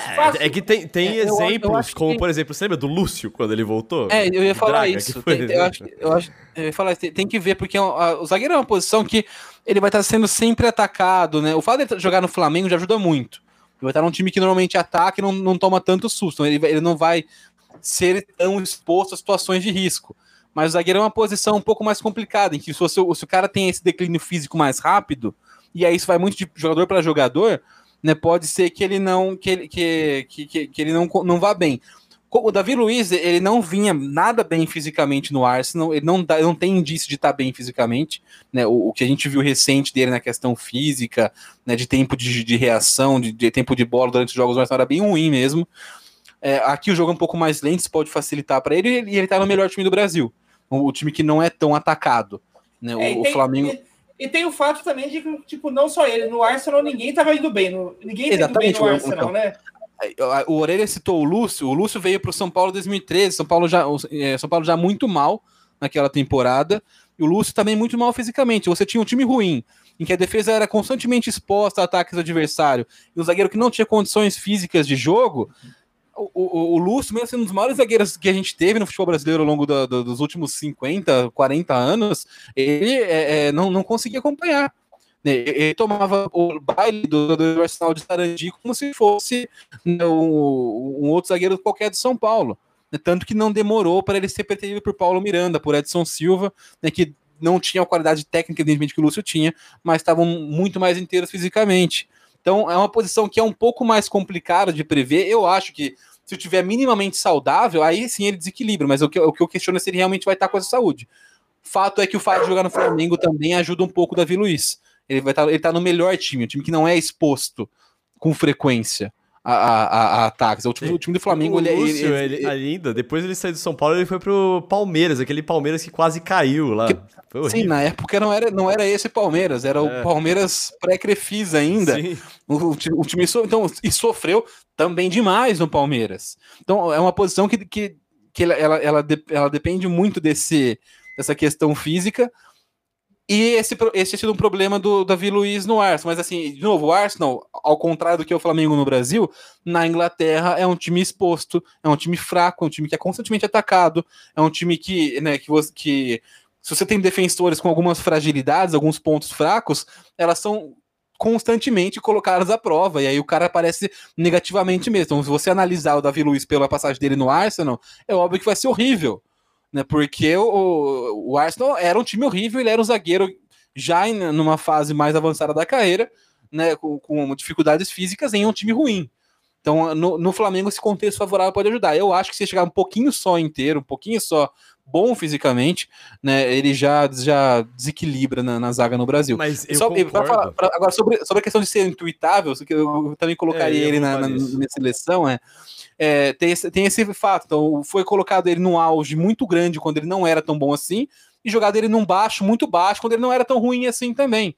Né? Ele acabou sendo assim, como a gente falou, né? como ele era um dos caras que aparecia bastante e, e que era mais referência da torcida na, na 2014, sendo um dos símbolos do 7 a 1 E aquela entrevista ridícula, né? Aquela, aquela de alegria pro meu povo, é tudo isso, né? Acabou colaborando para criar uma imagem é, tenebrosa do Davi Luiz não é, ele não é tão ruim quanto foi pintado. Pelo contrário, ele é bom zagueiro e, vai, e vai, isso vai ser mostrado aqui se ele estiver bem fisicamente, né, agora no, no, no Flamengo. Mas é, foi, o Davi Luiz é um cara que, tá, assim como a maioria dos jogadores dessa lista, não, ele não tá ali porque é culpa dele. Ele tá ali porque as pessoas levaram uma expectativa. Ele não vai poder falhar. Ele e depois, Se ele falhar, e depois, esquece. É, e depois exageraram né, em outros. E, e, e já deixa um, um sei lá, um, um semi-spoiler. O Flamengo é um time que pressiona muito, é um time que vai muito pro ataque, que não que, que domina os jogos que joga. A gente viu hoje o Flamengo jogando contra o Palmeiras, que é um dos melhores times do Brasil, o, o segundo melhor, talvez, é, junto com o Flamengo, junto com, a, com, com o Atlético ali. E, e, o Flamengo domina o jogo inteiro, cara. É impressionante. O que o Flamengo fica na, na, na, no ataque, controla. Tem jogadores muito bons. Quando o Flamengo toma gols em contra-ataques, né, é o momento mais vulnerável do Flamengo é em contra-golpe. A gente está falando de um zagueiro justamente que, não, que pode não estar inteiro fisicamente. Então é possível que, ele, que o Flamengo tome alguns gols contra-ataque, como, como ainda é, como já é hoje, essa principal forma de você ferir o Flamengo, tentar encaixar um contra-ataque. E aí é óbvio que quando isso acontecer é, e ele não, não, alcançar o atacante no contra-ataque, que nenhum zagueiro alcança, porque é, é difícil para o defensor correr e recuperar essa distância num contra-ataque, mas quando pode, pode escrever aí que quando isso acontecer, vai ser acreditado como falha dele, tá vendo? Não tem condições, sempre foi horrível. Vai ser uma crítica, de novo, desproporcional e distorcida do que, do que foi o lance, porque o Flamengo vai tomar gol de contra-ataque e ele não vai chegar né, no, no, nesses lances. Sim. Como já acontece no Flamengo, sem o Davi Luiz. Muito bem, vamos seguindo aqui então com a próxima posição, que é lateral esquerdo. Esse eu vou puxar aqui. Egídio. Egídio, grande jogador intuitável aí. Ele já virou um... O problema do Egídio, ele é... Por que, que ele é intuitável? Ele não causa eh, emoções é, tão distantes assim de amor e ódio. Só que ele é um jogador que virou um meme. E infelizmente para ele, assim, por causa da, das atuações. Ele começou muito bem é, com o Cruzeiro quando ele, quando ele subiu, ele ganhou bola de prata e ele veio pro Palmeiras. E aí ele começou a virar meme. E hoje, se você. O Egídio, ele é um. Quando a galera vai. O, o Lucas Gutierrez da Globo hoje mesmo tava fazendo uma graça lá e usou o Egídio como um, um parâmetro. Então também é um jogador intuitável porque. Cara, todo mundo tem, quer tirar uma casquinha do, do Egídio. Que vocês concordam com esse. É um, é um bom nome, não era o meu nome, mas é um bom nome, porque ele é um cara que ele é visto como pior do que realmente foi. Acho, isso nem começou no Palmeiras, chegou com uma fama de ruim, que o Edith ele é formado no Flamengo, e, e assim como aconteceu no São Paulo, quando o São Paulo era ruim, o Flamengo teve uma fase tenebrosa, que durou muitos anos, décadas, se bobear, né, no Sim. time do Flamengo, e ele tava naquele. Ele foi um dos garotos da base formados naquele time. E óbvio que a gente, a gente tá falando de jogadores, tipo, a gente falou de Daniel Alves, a gente falou de, de, de, de, de Cássio, de Rodrigo Caio, Davi Luiz. Ele tá num nível muito abaixo desses caras. Ele não é um grande jogador, um, um, um craque, mas ele é um bom. Ele, ele é um, é um lateral que foi tricampeão brasileiro. Ele ganhou dois em, em, sequência. Ele foi campeão no Cruzeiro duas vezes e no Palmeiras no, no ano seguinte. Então, é, ele tem os seus méritos. Né, Para o futebol é, brasileiro, ele dá para um gasto, né? Ele serve. Não, não foi seguido, não, viu? Ah, não foi, teve um do é. Corinthians no meio. Isso. Né? Ele, ganha, ele ganhou dois, e o Corinthians ganha, depois ele ganhou de novo pelo Palmeiras. Isso, 2016. O, o, é, o, o Egídio, mas ele, ele é um cara pro futebol ele serve. O meu outro cara que acho que é um pouco melhor, mais jogador do que o Egídio, e que eu coloquei na missão, é o Reinaldo, do São Paulo. O, o Reinaldo, ele tem muito uma. É, esse time de, de, ter chegado no São Paulo em 2013, quando o São Paulo não ganhava nada, né? Quando começou a seca do São Paulo. E, mas assim, ele é um cara importantíssimo do time do São Paulo, líder em assistência do time do São Paulo, e acho que mais do que isso, o Reinaldo tem um quê de preconceito por, por, pelo personagem Reinaldo, por ele ser nordestino, por ele, por ele né, ter uma personalidade é, é, diferente, mais simples, né, ali, juntou a ele um estigma de grosso, né, que, que para mim não é compatível. Né, o Reinaldo é um bom jogador, ele, ele, tem pontos fortes, tem pontos fracos, mas ele é um cara importante. O time do São Paulo, para mim, é um dos melhores laterais esquerdos do futebol brasileiro já há, algum, há 4, 5 anos, pelo menos. Um cara muito regular. Só que, só que ele, ele tem esse, ele carrega um estigma de ser ruim, de, de, de, né, de, de ser grosso. E, e, quando o cara é líder de assistências né, do, do São Paulo, um dos principais do, do, do dos campeonatos brasileiros, né, das últimas edições, é um dos melhores batedores de pênalti que tem no futebol brasileiro, é um cara que participa muito no ataque, ele tem velocidade, ele tem algum, algumas fragilidades defensivas, mas isso é questão de esquema tático para você é, resolver. Tanto que o São Paulo hoje tem isso meio resolvido em relação ao Reinaldo, né? No, com três zagueiros, é protegida essa, essa, essa, essa, essa vulnerabilidade dele. E, e criou-se, né, para mim, muito mais baseado em preconceito e, e o, ah, o olhar lá para o Reinaldo, nordestino, com esse, esse, jeito simples, né, num, num, né, essa, essa né, personalidade mais simples que ele tem, já associaram a um jogador grosso, né, o ruim. Então, desde que ele chegou, ele tem esse, carrega esse estigma, né? O, o, cara que é grosso, o cara que é ruim, o cara que não sabe cruzar, não sabe fazer nada. Quando ele não, e não só é um cara muito útil, muito importante tecnicamente para o elenco do São Paulo, como uma das lideranças. Ele sim, um dos líderes, capitães do elenco do São Paulo. Né? E eu acho que é um dos caras que entra nessa nesse rol. Né? Acho que ele é um pouco mais, mais jogador do que o Egídio também, né? Mas eu, eu, eu gosto desses dois nomes para nossa lateral esquerda. Tanto o Egídio como, como o Reinaldo são bons nomes para os intuitáveis. Noia, seus comentários sobre Egídio, Reinaldo ou então, lateral esquerdo, a sua escolha. É, eu acho que tanto o Egídio quanto o Reinaldo, eles entram é, num tipo de jogador que, que assim, fazer uma comparação com a NBA, que lá na NBA é muito comum esse tipo de jogador, que é o, que é o jogador é, de o que eles chamam de role player, né? Que é um, não é um jogador astro, não é um dos principais do time, é um jogador que está ali para ajudar. Mas que dependendo da tática, dependendo do modo que você joga ele, ele pode se tornar um dos principais do time, até ir para da NBA para é, ir, ir para a semana dos All Stars, né? Ser convocado para a semana dos All Stars e no futebol brasileiro tá ali na seleção do campeonato, entre os melhores do campeonato. E acho que tanto o Egídio quanto o Reinaldo são esses. Eles não são jogadores é, astros, eles não são jogadores que vão ser o melhor do time que eles estão jogando, mas se você, se você souber utilizar a, os pontos fortes dele e, e, de um, e diminuir as, os pontos fracos, né, através de tática, do modo como você bota o time para jogar tal, eles podem sim ajudar muito e pode ser um dos destaques do seu time ao longo do ano. Como foi o Egídio, como é o Reinaldo hoje, que eu apesar de é muito criticado, o Reinaldo é o, o líder de assistências né, do São Paulo já nos últimos anos, e o Egídio, mais, acho que foi mais do que uma vez, é considerado como o melhor lateral do, do país ao final do Campeonato Brasileiro, nos times que ele foi campeão, porque o, o, tanto o Cruzeiro campeão quanto o Palmeiras campeão souberam usar ele dessa forma de é, aproveitar os pontos fortes né, que, ele tinha, que ele tinha. O Egídio sempre foi um cara muito bom de chegar na linha de fundo, fundo e, cruzar, e cruzar na área. Os cruzamentos dele sempre, eram, sempre são perigosos.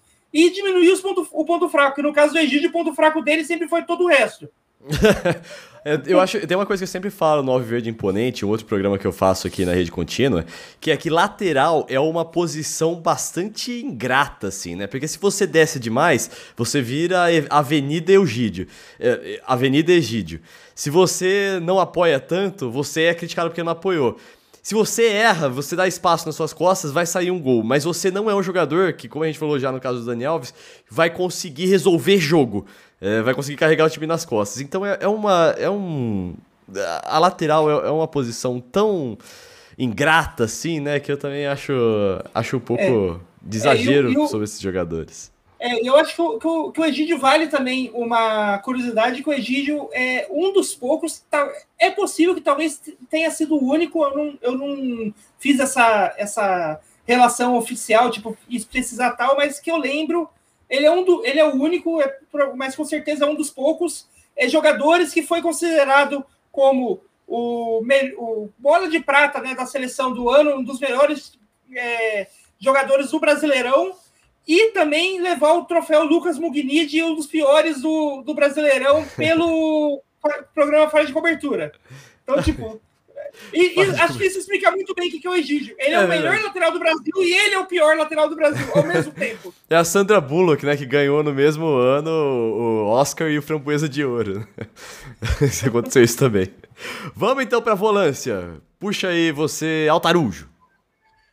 É, eu vou, eu vou, vou, acho que pra gente até não. Acho que os mais polêmicos estavam na defesa, né? Daqui pra gente, a gente conseguir avançar um pouco mais rápido.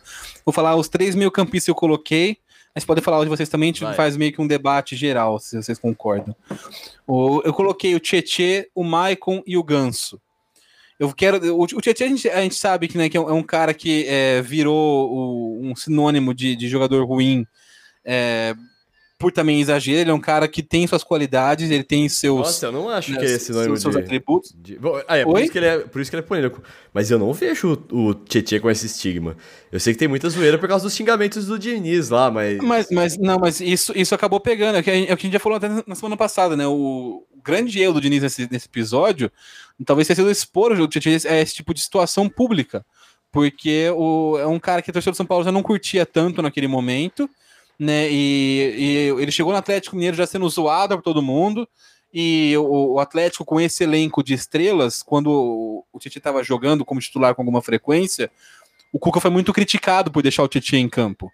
Né? Porque, ah, como assim você tem outros caras, vai colocar o Titi? Então, a, até por, por uma série de, de coisas que fogem a, a, ao Titi, assim como, assim como a gente chegou à conclusão em quase todos os casos da, da, da nossa seleção até agora, não é culpa dele, ele tem a qualidade dele, só que por, né, por um contexto desfavorável, por uma situação é, prejudicial no São Paulo, principalmente, mas também no Atlético Mineiro, nesse começo de passagem, já começa a pegar um estigma né, ruim para ele. Né, em, em, relação a isso. Então acho que o Tietchan entra nessa lista.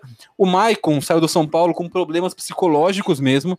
Né, o, o, teve um jogo, no, um dos últimos jogos que eu lembro do Maicon no São Paulo, não lembro qual foi o ano, mas foi um jogo no Pacaembu, no Paulistão, a torcida acabou, acabou com eu o Maicon. Uma, uma, coisa, sabe, muito triste. A gente já falou isso algumas vezes aqui no futebol, no, no, no podcast, eu falo isso sempre. A gente tende a esquecer que há uma, tem, tem pessoas por trás. O torcedor do São Paulo tinha naquele momento o Maicon como um dos seus principais alvos, né, pegou no pé do cara até não poder mais, assim como faz hoje com o Pablo. Né? Você pode até falar assim, ah, você pode gostar ou não gostar do jogador, você pode achar ele bom ou ruim ou médio, mas nada dá o direito de você é, partir para uma, uma, situação que é quase que assédio moral com o atleta. Né, e o que aconteceu com o Michael no São Paulo foi muito triste. E aí, no fim, ele deu a volta por cima. Foi, foi multicampeão também no Grêmio. Se aposentou agora, né, se despediu agora, não se aposentou, se despediu do Grêmio agora com festa. Foi no aeroporto, recebeu o Michael para falar tchau para ele né? O cara com, com essa importância, com esse nível de idolatria num grande clube de futebol brasileiro que é o Grêmio. Então, o, o, deu a volta por cima na carreira, foi muito importante. E aí, mais um caso de bom jogador que esse clima tóxico do futebol, né, do, do clube, do ambiente do São Paulo Futebol Clube, né, acabou perdendo, acabou perdendo. O cara, que era importante tinha também qualidades e bons atributos, acabou ficando por fora. E por fim, o Ganso é meu terceiro meio-campista. O Ganso é um cara que assim como o Davi Luiz, ele entra na categoria de jogaram muito para cima quando na hora de jogar para cima e muito para baixo na hora de jogar para baixo. Então a gente tende a olhar para o Ganso hoje com até com aquele negócio que fala de estigma, de fake news e não sei o quê. Parece que a carreira do Ganso acabou no Santos, né, em 2011, 2012. O Ganso no São Paulo teve momentos muito, muito bons. Você pode questionar a, a, sanidade mental do São Paulo quando ele contrata o Ganso para o Sevilha. Mas o fato é que o fato do Ganso ir para o Sevilha e ser visto em 2016 mostra que estava num bom momento. São Paulo foi semifinalista da Libertadores 2016 e o Ganso jogando demais, jogando muita bola. O, o, o Ganso foi capa em todos os jornais da América do Sul da Argentina, ele acabou com o River no Monumental de Nunes no jogo. Então, assim, a gente tem de olhar para a carreira do Ganso com esse viés de já era, ex-jogador, acabou em 2012, mas não é assim. Ele ainda é um cara que tem, assim como a maioria dos jogadores de futebol brasileiro, tem qualidades, tem defeitos, tem pontos fracos, tem pontos fortes. Né? E a gente tende a exagerar muito para baixo hoje, porque não está na melhor fase da carreira, como exagerou muito para cima em algum momento. Então, esse desbalanço de expectativa e realidade acaba gerando uma análise distorcida sobre o futebol do, do jogador. Né? E, e, aí ele acaba virando como estima de jogador preguiçoso, lento, ruim, quando não é, ele é um bom jogador. E é isso, né? não, não precisa ser muito mais que isso hoje. É, teve aquela época lá quando ele surgiu no Santos, dizia que ele era melhor do que o Neymar, né? Que a galera tava errada de idolatrar tanto o Neymar, que na verdade o Ganso era o grande craque. E vou falar, ele fazia cada jogada, bicho, ele, ele sabia. Mas aquilo lá eu entendo também que era do entrosamento que vem de muito tempo como o menino da vila, jogando com aquela galera, mas ele sabia onde tava todo mundo. Dava passe sem olhar, dava passe de letra, era impressionante realmente. Uh, Noia, seus jogadores de meio de campo, por favor. Então, minha galera de meio campo aqui, é, o Tietchan, que assim como o Altaru já falou bastante, acho que não tem muito o que falar dele. O, coloquei o, o que acho que, como a gente já tinha falado ali no Rodrigo Caio, o Lisieiro é o nosso Casemiro, parte 3 do São Paulo. Os mesmos erros que, que o São Paulo fez com o Casemiro, o São Paulo fez com o Rodrigo Caio, o São Paulo tá fazendo com o Lisieiro. Então, tipo, é, é a, a grande chance é que tudo acabe do, com, do mesmo jeito. Um jogador que poderia, que ainda é muito jovem, que poderia estar tá, tá sendo o, tá, ser melhor aproveitado no clube daqui a alguns anos, mas que provavelmente é, logo antes dele entrar ali no que é considerado o, o auge da carreira, né? A, a melhor forma física do jogador, melhor forma física e técnica do jogador, né? é, ele vai provavelmente vai ser vendido por um preço menor do que ele vale para aparecer como craque em algum outro time por causa de um desgaste que ele teve com, com, com é, clube que não utiliza ele do, que não, do jeito correto e que a torcida que tem, principalmente a torcida que coloca muita pressão em um garoto que tem potencial, mas ainda é um garoto, ainda é um cara que ainda não, você não, não dá para cobrar como se ele fosse é, um, um, um, titular de seleção brasileira que em campo, né? Tipo, que é, que é, o, que é basicamente o que a torcida de São Paulo faz com praticamente todo mundo Sim. que sobe da base. Cobra como se fosse o cara fosse o titular da seleção brasileira, errando o passe de dois metros ali. Tipo, tá, errou, errou um passe, acertou outros 50 no mesmo jogo, mas por que, que a gente vai focar só no, no passe errado, né? Sim. Né? E para completar, um outro caso que é um caso parecido com o do Ganso, só que eu acho que num, num, é, num espectro ainda maior de, de exagero, não da, da parte negativa dele, mas da parte positiva do jogo dele, que é o Lucas Lima.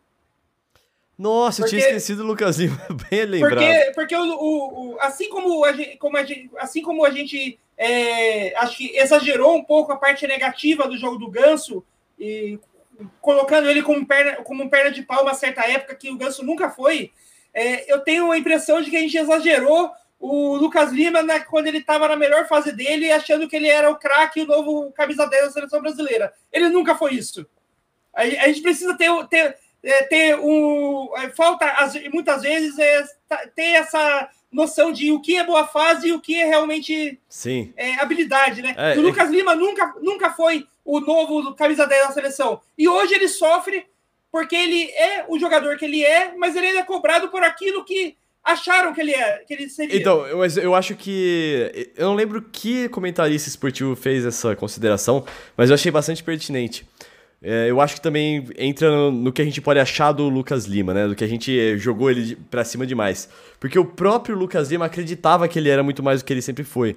Então o fato de ele nunca ter ido pra Europa para jogar numa grande numa liga tipo espanhola ou italiana ou inglesa é um motivo de frustração muito grande para ele. Então ele a, a, a, carreira dele já é uma tortura para ele, porque ele sabe que ele não, não chegou lá. Então ele mesmo achava que ele era muito mais do que era, sabe? E, é, e, e quando. Se, se, ele mesmo achou isso aí, como a gente pode. que a gente pode falar dos torcedores, né? Então é, tá aí, intuitável, concordo é, muito. Mas assim, tipo, o próprio jogador se achar melhor do que é, eu não acho nada, nada, nada estranho. Isso todo mas, jogador. Mas o dele foi, no, foi num nível que atrapalhou que é. a carreira dele, bicho. Então, um mas é porque que... ele não. Ele, é, por, é porque ele não teve a. Mas é culpa a, dele. Ele não, teve um tá pessoal tá pra, ele não teve um pessoal para colocar um, um, uma equipe técnica em volta dele para colocar ele no lugar dele. Tipo, todo jogador acha que é melhor do que é, e alguém tem que chegar para ele e falar: olha, baixa a bola, você não é tudo isso, não. Eu... Real, você não é tudo Ô, isso. Noia, e como que vai vir esse senso crítico do atleta se ninguém fala, se ninguém na imprensa tem esse, tinha esse senso crítico também? Tipo assim, eu, é, caberia ao Lucas Lima falar, calma, gente, vocês estão empolgando, vocês estão exagerando, eu não sou tão bom assim. Não, óbvio que não, pô. É, se tá todo mundo validando essa visão, não é culpa do cara, né? É, ou, é, enfim, é, é, o Lucas Lima também achei um caso bem. Ele é uma versão, é, para mim, é, um, um, parecido com como o falou com, com, com, o Ganso, né? O povo se empolgou além da conta, né? E aí acabou fazendo umas loucuras pelo Lucas Lima em, em, em alguns momentos, né? Com, com, pagando uma fortunas. E aí hoje tem tem que samba para explicar é, é, essa relação. Algo parecido com o que aconteceu com o Wesley, também no Palmeiras, que até que até Vaquinha fez quis fazer para trazer o Wesley. Não é o Wesley foi, de hoje, tipo... não, viu, gente? É o Wesley. É, não, o, o Wesley. O outro Wesley, que também era dos meninos da Vila. Com a gente. É. É, eu, eu, coloquei dois outros meio-campistas aqui. Um é o Felipe Melo, que também, eu, eu, eu queria destacar pra galera que fica, ah, mas ele é raçudo, não sei o que, lá lá. Deixa eu te chamar a atenção para uma coisa. O Felipe Melo entrou nos 5 minutos finais de Palmeiras e Santos pela final de Libertadores. Primeira jogada dele, ele sai com a bola dominada, o Palmeiras ganhando de 1 a 0 Ele sai com a bola dominada, não tem ninguém na frente dele, não tem ninguém no espaço de 5 metros. O que, que ele faz? Ele dá um chutão para cima pra. e entrega a bola de volta pro Santos. Enquanto a gente tinha a bola dominada, era só segurar pro jogo acabar. Mas não, mas ele quer mostrar que ele é raçudo, então ele dá chutão pra cima, sabe? Então ele é um jogador que ele fica querendo, ele, ele quer mexer com a emoção do jogador. Por isso que ele fica dando um monte de entrevista e falando de um jeito é, emocionado, porque ele não joga é, exatamente para o time, ele joga pra ele, pra ele conseguir, pra ele tentar inflamar e trazer gente ali do lado dele. Então tem o Felipe Melo também, é absolutamente intuitável, porque ele fica mexendo com as emoções das pessoas, assim, dos torcedores. Outro eu coloquei aqui o Valdívia. Eu sei que ele não tá no, no coisa brasileiro aqui, no futebol brasileiro atualmente, mas joga o nome Valdívia numa discussão de palmeirense pra você ver o que, que dá lá. Dá briga, juro pra você. Os cara, é muito amor e ódio envolvido eh, em volta de, do- da figura do Valdívia. Vamos pro ataque então. Eu vou colocar já aqui. Vamos falar de Gabigol. Altarujo, comece a falar de Gabigol. Eu, acho o Gabigol, eu não colocaria ele na minha lista porque é indiscutível que ele joga demais, né? Tipo assim, é, é, é, é um cara que tem posturas questionáveis fora de campo, assim, mas eu, eu, eu não acho que, que em algum momento isso tenha, sei lá, atrapalhado a análise dele em campo. Ele é um cara que tem rejeito, tipo, a torcida não pode não gostar muito dele, de que os adversários e tal. E, e- e ele tem tido umas posturas meio tristes, né? Tipo, esconder embaixo da mesa, que é toda, toda a história do, do poker clandestino e tudo mais. Mas eu não acho que ele entra nessa, nesse. Porque é um cara que é indiscutivelmente muito bom jogador, né? Não, então eu, não eu acho que ele entra como eh, nos intu- E eu, eu, eu- eu- acho que mas é nem só, nem só que não é. Porque os outros que eu, eu também acho que os que eu coloquei são bons jogadores. Mas no caso do Gabigol, acho que não vai ter ninguém que vai discordar, que, que vai usar a sua raiva do Gabigol pra tentar, sei lá, min- minimizar. Vamos falar que ele não jogou bem no futebol europeu e tudo mais, Não, mas mas, assim, é. ó, o que eu acho, Altarujo, é que o Gabigol é. Do jeito que a gente falou que o Dani Alves ele teve umas posturas que prejudicaram bastante a decisão dele numa- num, num contexto que ele estava completamente certo, mas a postura dele como relações públicas, como lidar com o, o torcedor, prejudicou, também isso acontece com o Gabigol. Porque pro flamenguista, tá ótimo, o Gabigol é Deus, eu sei que lá, lá, Pra todo o resto, o Gabigol é um metido que foi escondido embaixo da mesa pra tentar fugir da, da, da blitz da, é, da, da- na época mais forte da Covid. Sim, né? sim. Então, Sim, mas ele é, é- uma é um cara que puxa muito a discussão. Tem threads e threads falando de Gabigol. Ah, sim, mas eu acho que ninguém questiona mais a qualidade técnica dele, né? Tipo assim, ninguém, mesmo com quem odeia muito o Gabigol, é, hoje é, acho que meio inquestionável que ele é um- o melhor atacante do futebol brasileiro, né? Então, o, o- o- não, não existe esse questionamento, né? Não tô nem dizendo que ele é uma figura polêmica, né? Mas eu acho que em relação a, a- ao desempenho técnico do Gabigol, acho que não tem tanta discussão. Você falar, você falar assim, ó, o Gabigol jogou demais, ninguém, ninguém vai chegar falando assim, tipo, ah, não, não jogou. Ou não, não é bom, sabe? Tipo, porque odeia. É, Eu acho que como os outros jogadores a gente tem isso, né? Você pode. Né, até o Daniel Alves, o Cássio, o Rodrigo Caio também são nomes muito bons do futebol brasileiro. Se você elogiar, tem gente que vai jurar por Deus de pé junto que eles são ruins. Acho que o Gabigol passou, dessa, passou desse, desse, desse, desse estigma um pouco. Né? Ainda vai ter um ou outro que vai falar, ah, na Europa ele não jogou bem e tudo mais, mas assim, é, o que ele fez nos últimos anos aqui no Flamengo, acho que levou ele para um patamar um pouco acima dos outros nesse sentido. Ninguém vai questionar que ele joga bem e é um dos principais jogadores do Brasil hoje. Uhum. Acho que isso é diferente, por exemplo, do, do que a gente falou, do Cássio, do Rodrigo Caio, que tem gente que vai jurar para sempre de pé junto que não, que são supervalorizados, que são só mídia e não tem qualidade. E quem que você colocou no ataque? No meu, na minha lista tem o Rony do Palmeiras, o Pablo do São Paulo e o Marinho do Santos. Nossa, Né, o Rony pra- eu pra- discordaria. Ok. Para falar rapidamente, o Rony é um cara que é torcida do, do, eu vejo muito palmeirense, às vezes é, sendo injusto com o Rony. Toda vez que o Palmeiras contrata algum bom jogador, o primeiro nome que eles, que eles cogitam para tirar do time é o Rony. Mesmo que não faz sentido nenhum para a posição de quem está chegando no Palmeiras. Ele é um cara que tem sido muito importante pro, pro, pro time do Palmeiras, no- porque o time do Palmeiras, o Abel, joga no contra-ataque, ele é um cara muito importante em contra-ataques, né? Mas eu, eu acho que, é, assim como outros jogadores da lista, ele vive muito de altos e baixos. Então, na hora de exaltar, a torcida do Palmeiras exagera um pouco e coloca o cara como um jogador muito melhor do que ele realmente é. e quando na hora de criticar também cornetam coisas que não cabem. Tipo assim, ele tem as características dele, é muito útil pro jogo do Palmeiras, muito importante, é para um dos melhores times do, do, do futebol sul-americano, por isso ele tem destaque. Mas eu acho que falta um pouco de parcimônia com o Rony, tanto na hora de, de, de elogiar quanto na hora de criticar. Né? Levam muito ao extremo. E aí, se em algum momento vai arrebentar e sempre que arrebenta, arrebenta para baixo, no extremo para baixo, assim como aconteceu com o Ganso. O Ganso é sempre o extremo. Né, faz um jogo bom, olha lá, ele tá de volta, é o Paulo Henrique Ganso, é o, é o monstro. Aí ele joga, joga mal né, e chega uma hora que acaba arrebentando para baixo. O jogador sempre, né, no momento, o Palmeiras pode correr de perder um jogador importante pro elenco por não saber dosar essa análise em cima do Rony. Né, então eu, eu, acho que tem essa é, tem, tem esse perigo. Se toda vez que ele joga muito, que ele joga bem, falar, ah, olha o Rony Rústico, o melhor que tem, nanana, e toda vez que ele joga mal, ele é o, o cara tem saído do time do Palmeiras, ele é o, o mais grosso, ele é, ele é o, o que o que fe, o que complementa, o que compõe o time só. Uma hora o Palmeiras pode acabar desgastando essa relação e perdendo um jogador importante. Aí, mas ah, para falar, né, o Marinho é um cara que né, teve uma carreira muito oscilante, né, e ele jogou muito bem no ano passado no Santos, e o pessoal queria uma seleção brasileira também de novo. Tava jogando bem, mas é, é, medir, medir análise, né? A gente tem que ser um pouco coerente.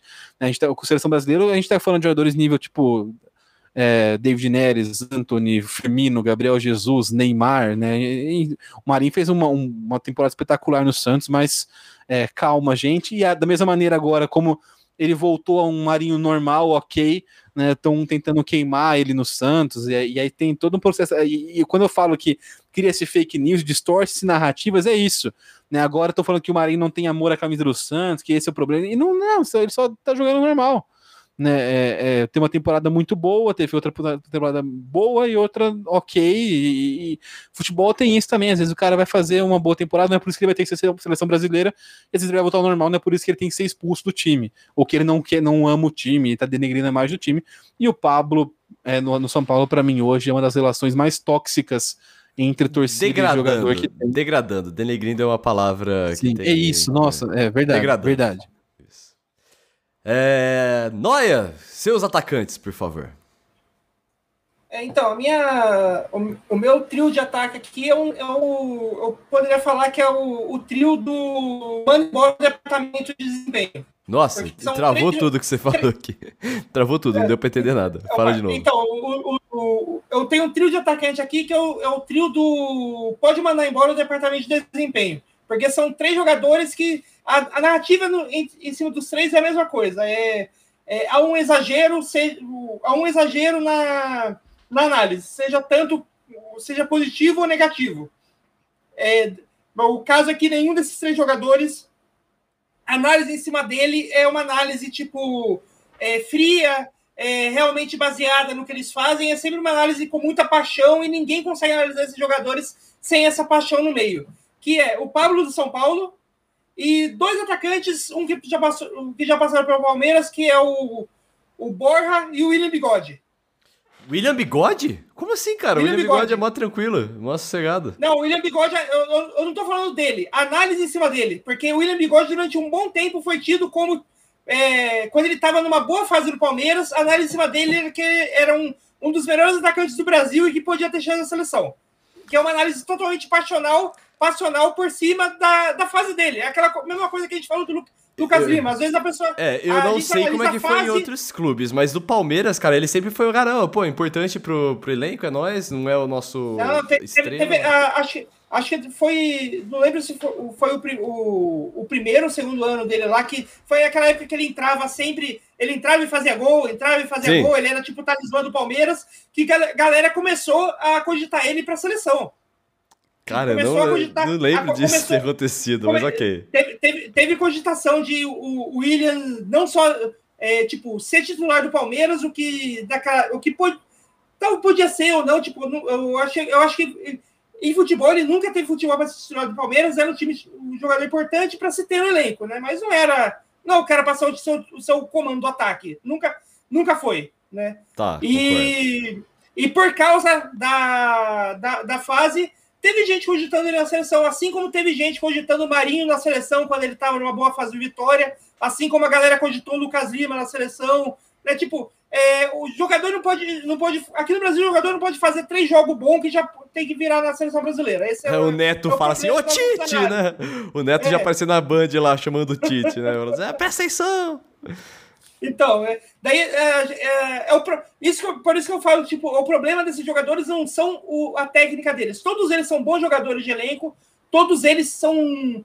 É, o Borja, eu acho que ele, ele foi um cara que sofreu muito pela diferença de não só do futebol nacional, mas da forma como ele era usado, porque o Palmeiras nunca usou ele da forma como ele fez sucesso no, no Nacional, né? né no, lá no, no, no time colombiano, lá que ele, da onde ele saiu. Ele, o Palmeiras trouxe ele para fazer uma função que não era dele, que é aquele de é. homem de área. É, e... o homem de. O homem, eu não, eu não entendi porque a gente trouxe o Borja para fazer um negócio que o Barrios deveria ter feito. E o Barrios Sim. ficou no banco aí um tempão. Então, e o Borja é um bom jogador, ainda é um bom jogador. Ele só não é o um, jogador para fazer aquilo que o Palmeiras queria que ele fizesse. Sim. Então, tipo, a análise em cima dele estava tava completamente errada. E a mesma coisa do Pablo. O Pablo é um bom jogador. Ele não é um jogador para que, que, o São Paulo deveria ter pago tudo aquilo que ele pagou, mas ele é um bom jogador, pode, pode estar no elenco. Mas por causa de, de toda essa conjuntura, ele acaba sendo muito mais criticado do que ele, deve, do que ele deveria ser, porque ele é um um atacante bom, que poderia fazer, pode sim fazer parte do elenco do São Paulo, mas aí vem toda essa conjuntura de o, o quanto que pagou, o que se espera a partir do que se pagou e, e se ignora, é, tipo, cria-se uma, uma. Em todos esses jogadores, é, tipo, cria-se uma. É, uma uma cobrança que não é em cima do que o jogador realmente apresenta, mas da expectativa que se espera que ele apresenta. Hum. E, tipo, essa expectativa muitas vezes é, é algo tirado da cabeça, algo inventado, porque nunca teve a ver com aquilo que o jogador apresentou. Né? Ah, eu, eu concordo com o que você falou, só achei estranho a inclusão do William nessa lista aí, porque eu nunca vi o William dessa, dessa, dessa, desse modo, assim. Bom, a gente tem que continuar aqui, como diria o Avalone, no pique. Pra que a gente já tem que. Pô, já passou aqui de uma hora e meia, a gente estamos ao vivo aqui na rede contínua. Mas agora a gente tem que falar dos técnicos. E eu apontei aqui como intuitáveis Rogério Ceni, a gente já até falou do Rogério Ceni agora há pouco como goleiro, né? Mas agora como técnico eu acho que tem mais para falar. E o Diniz, é claro, sempre a gente falou, a gente sempre fala do Diniz, né? Diniz e autogol né? andam lado a lado. Altarujo. Não só com autogol, né? Se fosse só a gente tava, não tinha é. problema, não seria intuitável. Mas é, é, tem vários técnicos que têm essa, tem essa característica parece com o do Diniz, mas o Diniz é o mais intenso. E para mim é a relação mais abusiva da opinião pública, mais tóxica, mais desumana e mais persecutória. E que eu lembro nos últimos 15, 20 anos com um profissional de futebol. É o que acontece com o Fernando Diniz no futebol brasileiro. Né? Ele é um técnico bom, tem bons atributos, tem é, defeitos, o time dele tem defeitos também, como que não, se ele fosse perfeito, estava treinando times no, no em, em, centros mais importantes do futebol mundial, não é o caso, né? O, mas é um, é um cara que futebol brasileiro, ele, ele é um bom treinador, pegou um time de São Paulo que não era competitivo e levou até a disputa por o título no ano passado no Campeonato Brasileiro, né? E, e fora isso, não pegou o time. O São Paulo talvez sido o, time, o melhorzinho time que ele pegou, e não era ainda assim um time que se colocava como candidato a título em nenhuma competição que disputava. Né, ele foi fora, depois disso, ele treinou outras, eh, antes e depois, outras equipes que não, não, não podiam oferecer de fato muito mais do que ofereceram sob o comando dele, mas por uma, por uma rejeição que é até é, tóxica a figura do Diniz, distorce muito a análise em relação ao jogo dele, é, é, ele virou o, o, um símbolo de, de, de, um estilo de jogo que não é só dele. E, e, e, a ideia de sair jogando, por exemplo, né? Todos os técnicos quase do Brasil hoje saem, saem tocando a bola curta no mundo inteiro.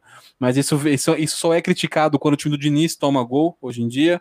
Então, se, por exemplo, o time do Renato erra uma saída de bola e sofre um gol, o time do Felipão eh, toma uma saída de bola e toma um gol, o Luxemburgo, como acontece, porque a maioria dos times hoje sai jogando porque é uma, uma estratégia de jogo do futebol moderno, mas assim, o time do Diniz não pode errar esse tipo de lance, né? O, há uma distorção muito grande em cima de qualquer trabalho que ele faz né? E, e, uma perseguição muito cruel com ele. Então eu acho que a gente já falou muito sobre o Diniz né, em outros episódios, porque ele é um cara que representa isso, mas assim como o Diniz, tem outros caras que sofrem com esse, com esse mal, em menor intensidade, mas o Rogério Senna também é um cara desses, né, por ser uma figura é, que tem uma rejeição, ele precisa é, render mais do que se espera dele.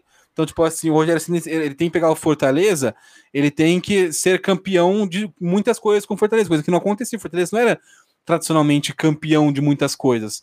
Ele ganhou no Fortaleza a Copa do Nordeste, que nunca tinha ganhado, ganhou uma Copa Brasileira Série B, que nunca tinha ganhado, ganhou dois campeonatos cearenses. Né, então, o, o é, no, aí depois chegou no Flamengo, foi campeão brasileiro, foi campeão da, da Supercopa do Brasil, né, foi, ganhou títulos, mas é assim, é um cara que não tem que, que não, não teria tranquilidade para trabalhar. A gente falou isso várias vezes, né? Não estou nem questionando se ele é melhor ou, ou, pior que outros técnicos, se ele deveria ou não deveria ser técnico do Flamengo. O fato é que ele nunca teria paz para trabalhar no Flamengo, mesmo com o trabalho dele dando alguns resultados.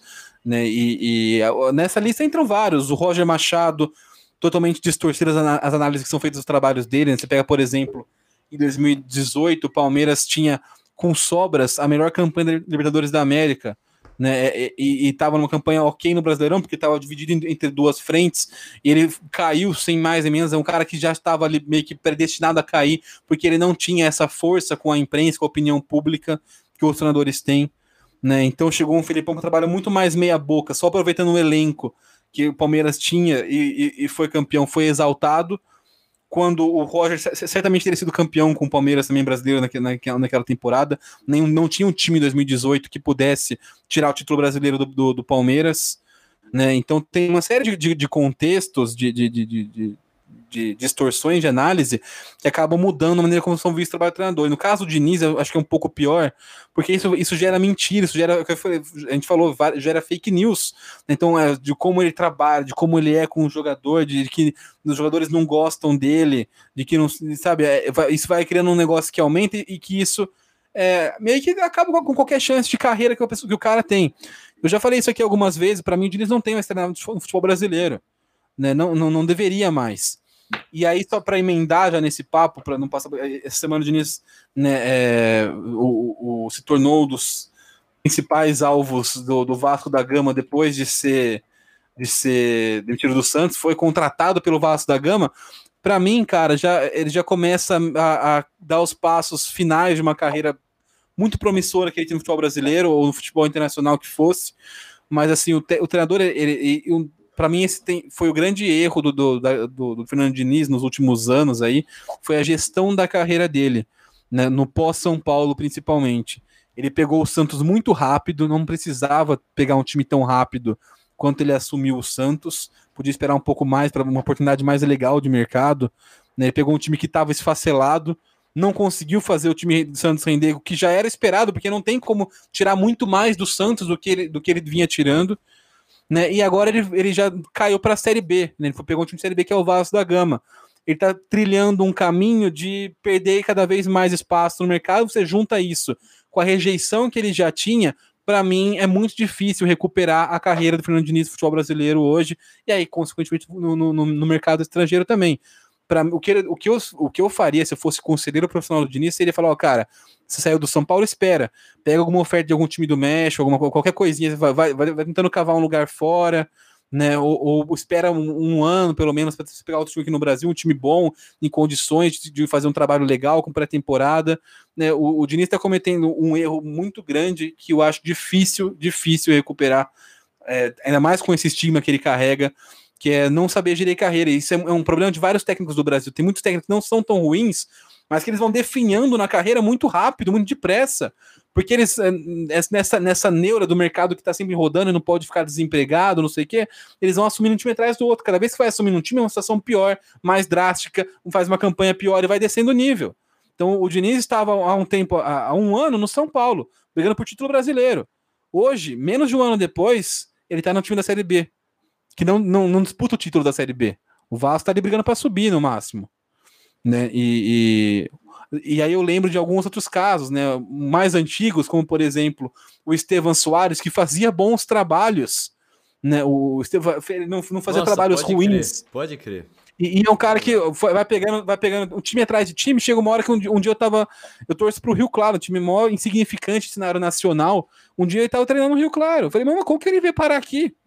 Eu gostei que ele estava treinando no Rio Claro, mas é, isso é uma questão de gestão de carreira. Né? O, o outro, outro caso, É mais recente, Eduardo Batista. Pouco tempo atrás, o cara tava no Palmeiras. Ele é técnico do Mirassol hoje. É, é, é uma. Um, um, um, um, e assim, a gente fala com todo respeito ao Rio Claro, que eu amo muito, com respeito ao Mirassol, também muito forte no interior de São Paulo. Mas a gente tá falando de, de caras que estavam em, em, níveis diferentes de futebol. Então, quem, quem faz um trabalho muito bom nesse sentido e sabe o seu nível o Wagner, Wagner Mancini, por exemplo. Então, ele se mantém estável. Às vezes, ele dá uns, uns saltinhos, pega um Corinthians aqui, um Grêmio ali, mas ele mantém-se num, num, num, patamar estável de carreira. Né? E é, se faz uma comparação, por exemplo, o Abel Braga com o Celso Rotti, os dois campeões de Libertadores com o Inter. Com o Inter. Para mim, não é muito diferente um técnico do outro. A diferença é que o Abel sempre soube gerir muito bem a carreira dele, sair de cena do futebol brasileiro na hora que, que, estava em alta, para não criar desgaste com a imagem. Então ele pegava uma oferta do Oriente Médio, do Catar, do Emirados Árabes, ficava uns dois anos fora, aí voltava, pegava um Fluminense com grana, da Médio, não sei o que, para ser campeão brasileiro. Então fal, falta um pouco de sensibilidade, de, de, de visão de carreira para os nossos treinadores, às vezes. E eu temo que o Diniz, que era, que era um, uma saída muito legal, porque ele resgatava aquela tabela curta, um jogo muito parecido com o clássico do futebol brasileiro, a gente pode estar perdendo esse nome na Série A do Brasileirão. Não tô nem dizendo que ele tem que ser técnico do São Paulo, do Flamengo, não sei o quê, mas a gente tá perdendo esse técnico da Série A do Brasileirão, né? Por, por primeiro, por maus tratos da, da imprensa, mas também por uma gestão ruim de carreira que ele tá fazendo. Muito, ele acabou de cair no Santos, tá assumindo um Vasco que já trocou duas vezes de treinador esse ano. Então, é. Olha, vai, eu, eu não gosto do Diniz, mas muito bela análise, viu? Vai, Noé, pode ir. Não, sabe, sabe, sabe o que, eu, que eu, eu, eu, eu, queria ver? Eu, eu, é eu acho que vai ser difícil, principalmente agora, por, com o que aconteceu, ele já pegar outro clube e tal. Mas eu queria muito ver o, o Diniz fa fazendo parte do trabalho do Bragantino. É, pode ser interessante. Eu entendo por que você está falando isso aí, porque é, é um tipo de time que tem um projeto, que dá respaldo para desenvolver um projeto, né? Pode ser. Mas enfim, eu não gosto muito, eu acho que o, o, o que o Diniz propõe, ele não sabe executar. Ele tem a ideia boa, mas ele não consegue colocar em prática. Por isso que, que, eu, que eu tenho as minhas ressalvas com o Diniz. Mas eu gostei muito da, da sua análise, o Autor. Não, você tem algum, tem algum outro técnico para comentar aqui, para a gente fechar? Não. Então fechamos. É, fala suas mídias sociais aí, Noia. É, minhas mídias sociais é arroba Rafa Onoia e é isso aí, essas são as mídias sociais. Altarujo, suas mídias sociais. Alô? Não conseguia desbloquear meu microfone, agora eu consegui, tava travado aqui. O, arroba Felipe Altarujo no Twitter, você vai me encontrar lá falando bobagens. Um pouco menos, que eu tô, eu tô com um bode do Twitter ultimamente. Tô com um bode de tudo, né? Da vida em geral, mas o Twitter, tá, o Twitter que é a última rede social que eu gostava ainda de, de frequentar, eu fiquei com um pouco de bode, cara. Sei lá. É, é, eu tô com preguiça de, tudo, de todo mundo, todo mundo. Eu tenho, porque tem, eu, antes eu, ficava, eu passava raiva no Twitter com aqueles, aquela galera oportunista, retrógrada, conservadora do futebol, não sei o quê. Agora tô ficando com um pouco de preguiça desses caras que nunca perdi, mas é desses, desses jovens analistas de Twitter, que tudo é estatística e mapa de calor, sabe? E, e... ah, é, sabe? Altarujo. Tá cansando, cara. Tá Você cansando, aí tá que é. Entra lá no arroba Felipe Altarujo pra xingar, falar que o Felipe Altarujo é um velho pai e cringe. O meu não, Twitter e o meu Instagram. Fala. Ali, não, ali é só para complementar a coisa do Twitter. Quem quiser ver mapa de calor, é só vir para a região de Bauru que, tem, que não falta é mapa de calor. Quem gostar disso. Quase ficamos episódio, hein? Sem, sem a piada do Noé. Muito bom. Bom, meu Twitter e meu Instagram são. eu ia dormir preocupado, tava, meu Deus, não tem algo de errado. Arroba Vitão Frasca, Vitão, você já sabe, sem o tio no ar. Não se esqueça também de se inscrever aqui no canal da Rede Contínua, caso você esteja assistindo a gente ao vivo, ou de você seguir, assinar, sei lá o que está escrito aí no seu agregador de podcast favorito se você está escutando a gente aí depois, não no ao vivo, né? No publicado mesmo. É... Então é isso, como você já sabe, a gente faz aqui nossos destaques da semana logo antes da gente terminar o, o, o nosso, o nosso episódio. Hoje estamos com quase duas horas de episódio, sejam rápidos, hein? Altarujo, qual é o seu destaque da semana? Meu destaque, já dentro do tema do programa que foi intuitáveis, vai para uma pra semana de eliminatória é muito foda, né, cara? É difícil jogo do Brasil é complicado. O, o Neymar, mais uma vez, sendo o, o, o palco de, de polêmicas bizarras. E assim, o Neymar, para mim, ele, ele é um. Chegou num ponto que é o que eu falei em relação ao Twitter. Já não aguento mais ninguém falando sobre o Neymar. Porque o, o Neymar é, um, ele é um, cara que merece muitas críticas em, muito, em muitos aspectos. Mas assim, as pessoas não criticam ele por isso. Eles criticam por futebol. E aí não faz sentido, porque do futebol o cara não tem. Tipo, ele, ele é um dos melhores que tem no mundo hoje. E aí, desde que subiu o profissional, o Neymar ele é massacrado por tudo o tempo inteiro tem muita crítica justa que ele recebe, mas muita crítica que não que é desproporcional, que é exagerada. O cara meteu gol e deu assistência na terça-feira na eliminatória da Copa do Mundo, e gente falando que ele não jogou tão bem. Porra, vai fazer, o Brasil ganhou de 2 a 0 um gol e uma assistência dele, o que, que, que mais que ele tem que fazer? Né? Aí você junta com a cobertura tóxica da imprensa, e, e, essa personalidade mimada, egocêntrica, escrota do Neymar, o resultado é esse circo bizarro. Então, basicamente, a figura do Neymar hoje é, é, é um negócio de dois extremos, que ou é uma galera passando pano para coisas impassáveis de pano, né, ou uma perseguição tóxica em relação a coisas que não tem sentido. Né? Então, no, no, no, ponto que você vê o nome do Neymar no Twitter, você fala, você já sabe, ah, lá vem merda, só não sei de que lado que vem, mas vem algum, alguém tá falando bobagem em relação ao Neymar. Então, é, tem muita coisa que tem que ser criticado sobre a personalidade dele, como ele conduz a carreira, a imagem e tudo mais. Ao mesmo tempo, você querer falar de futebol, o cara, ou, ou criticar ele por, por se machucar, né, vem com esses boatos, não, ele sempre se machuca em fevereiro, na época do cara. Pô, o Neymar sempre se machuca em fevereiro, em outubro, em maio, porque o cara apanha todos os jogos da Ligue 1. Todo mundo desce o cacete no Neymar todo jogo. E pode, porque ninguém gosta do Neymar. Agora eu quero ver com o Messi jogando no Paris Saint-Germain. Já, já começou nossa, mas esses times são violentos, né? Então o Neymar podia. Né? Esse tipo de, de, de extremos, né? o passar pano para tudo que o Neymar faz e o criticar até quando o cara sofre violência física em campo, né? É, é um negócio que para mim deu. Né? Neymar é intuitável porque eu não aguento, eu não, eu não quero nem ler o nome do Neymar no Twitter porque eu sei que invariavelmente vai ter gente falando besteira sobre o Neymar, seja passando pano ou seja criticando por algo meio bizarro. É meio loucura isso. Ó, oh, tá inspirado hoje, hein, Altarujo? Tô gostando do, dos comentários aí. Tá sendo preciso, cirúrgico aí. Meus parabéns. É... Seus destaques, então, Noé. É, meu destaque vai para um, um tweet. Né? A gente tá falando aí de intuitáveis, meu destaque, meu destaque vai para um tweet do Luiz Eduardo Batista, que é o vice-presidente de Relações Externas do Flamengo, que ele o, falando aqui, no tweet, tweetou, tipo, que, falando sobre a situação atual do Flamengo, né? Ele tweetou que equilíbrio financeiro e time competitivo, sem mecenato e nem apoio midiático. Tipo, claro, porque a mídia nunca apoiou o Flamengo. Esse cara viajou. É, de onde que ele. O Flamengo é um É uma autoestima, né? Meu é Deus! nunca foi apoiado pela mídia, a mídia sempre, sempre é, nunca é, falou bem do Flamengo, independente do motivo, nunca estava, estava sempre ali de bode pro Flamengo, sempre falando mal do Flamengo, a mídia sempre perseguiu o Flamengo, coitadinho, né? E mesmo assim ele se superou e tá aí o time de hoje. Ah, vai, vai, é vai uma autoestima, né, cara? É, os caras. Não, o Flamengo, ele tá. To... Cada dia ele trabalha mais para se tornar o time mais antipático do futebol brasileiro. O time do povo tá querendo. Todo dia ele faz alguma coisa. Seja ficar forçando para ter torcida em estádio, seja fazendo esse tipo de, de posicionamento através dos seus dirigentes. Deixa eu corrigir, não é o Flamengo, são as pessoas que gerenciam o Flamengo que tem feito isso. Ah, bom, Algum outro comentário sobre isso? Vou acabar o programa. Não tem meu. Não, rapidinho. Hoje, não. Ah. não, tem que estar assim, mas rapidinho, só para posso falar sobre o Flamengo.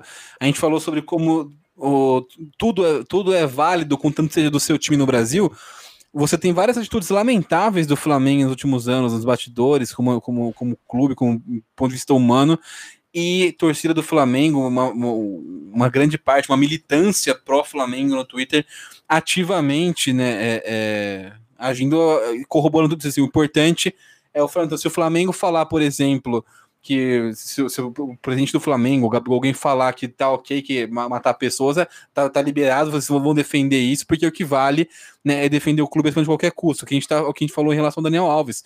Qualquer barbaridade que, que, que aconteça, né, o, essa militância, essa, essa, essa milícia virtual de, de hoje em dia, ela, ela vai defender o clube por mais indefensável que seja, seja num caso é, profissional bizarro, né, de, de, amadorismo, como o caso do São Paulo com Daniel Alves, ou em casos humanamente bizarros, que é o caso do Flamengo, né? Sim. Vários atentados contra não só o futebol brasileiro, contra a sociedade brasileira, o é, Flamengo tem cometido.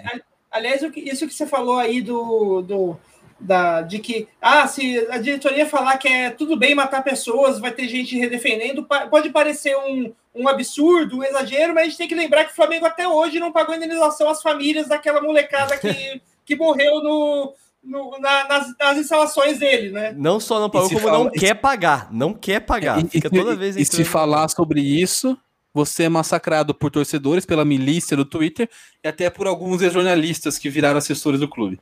Exatamente. Bom, então eu vou dar o um destaque aqui, sim. É...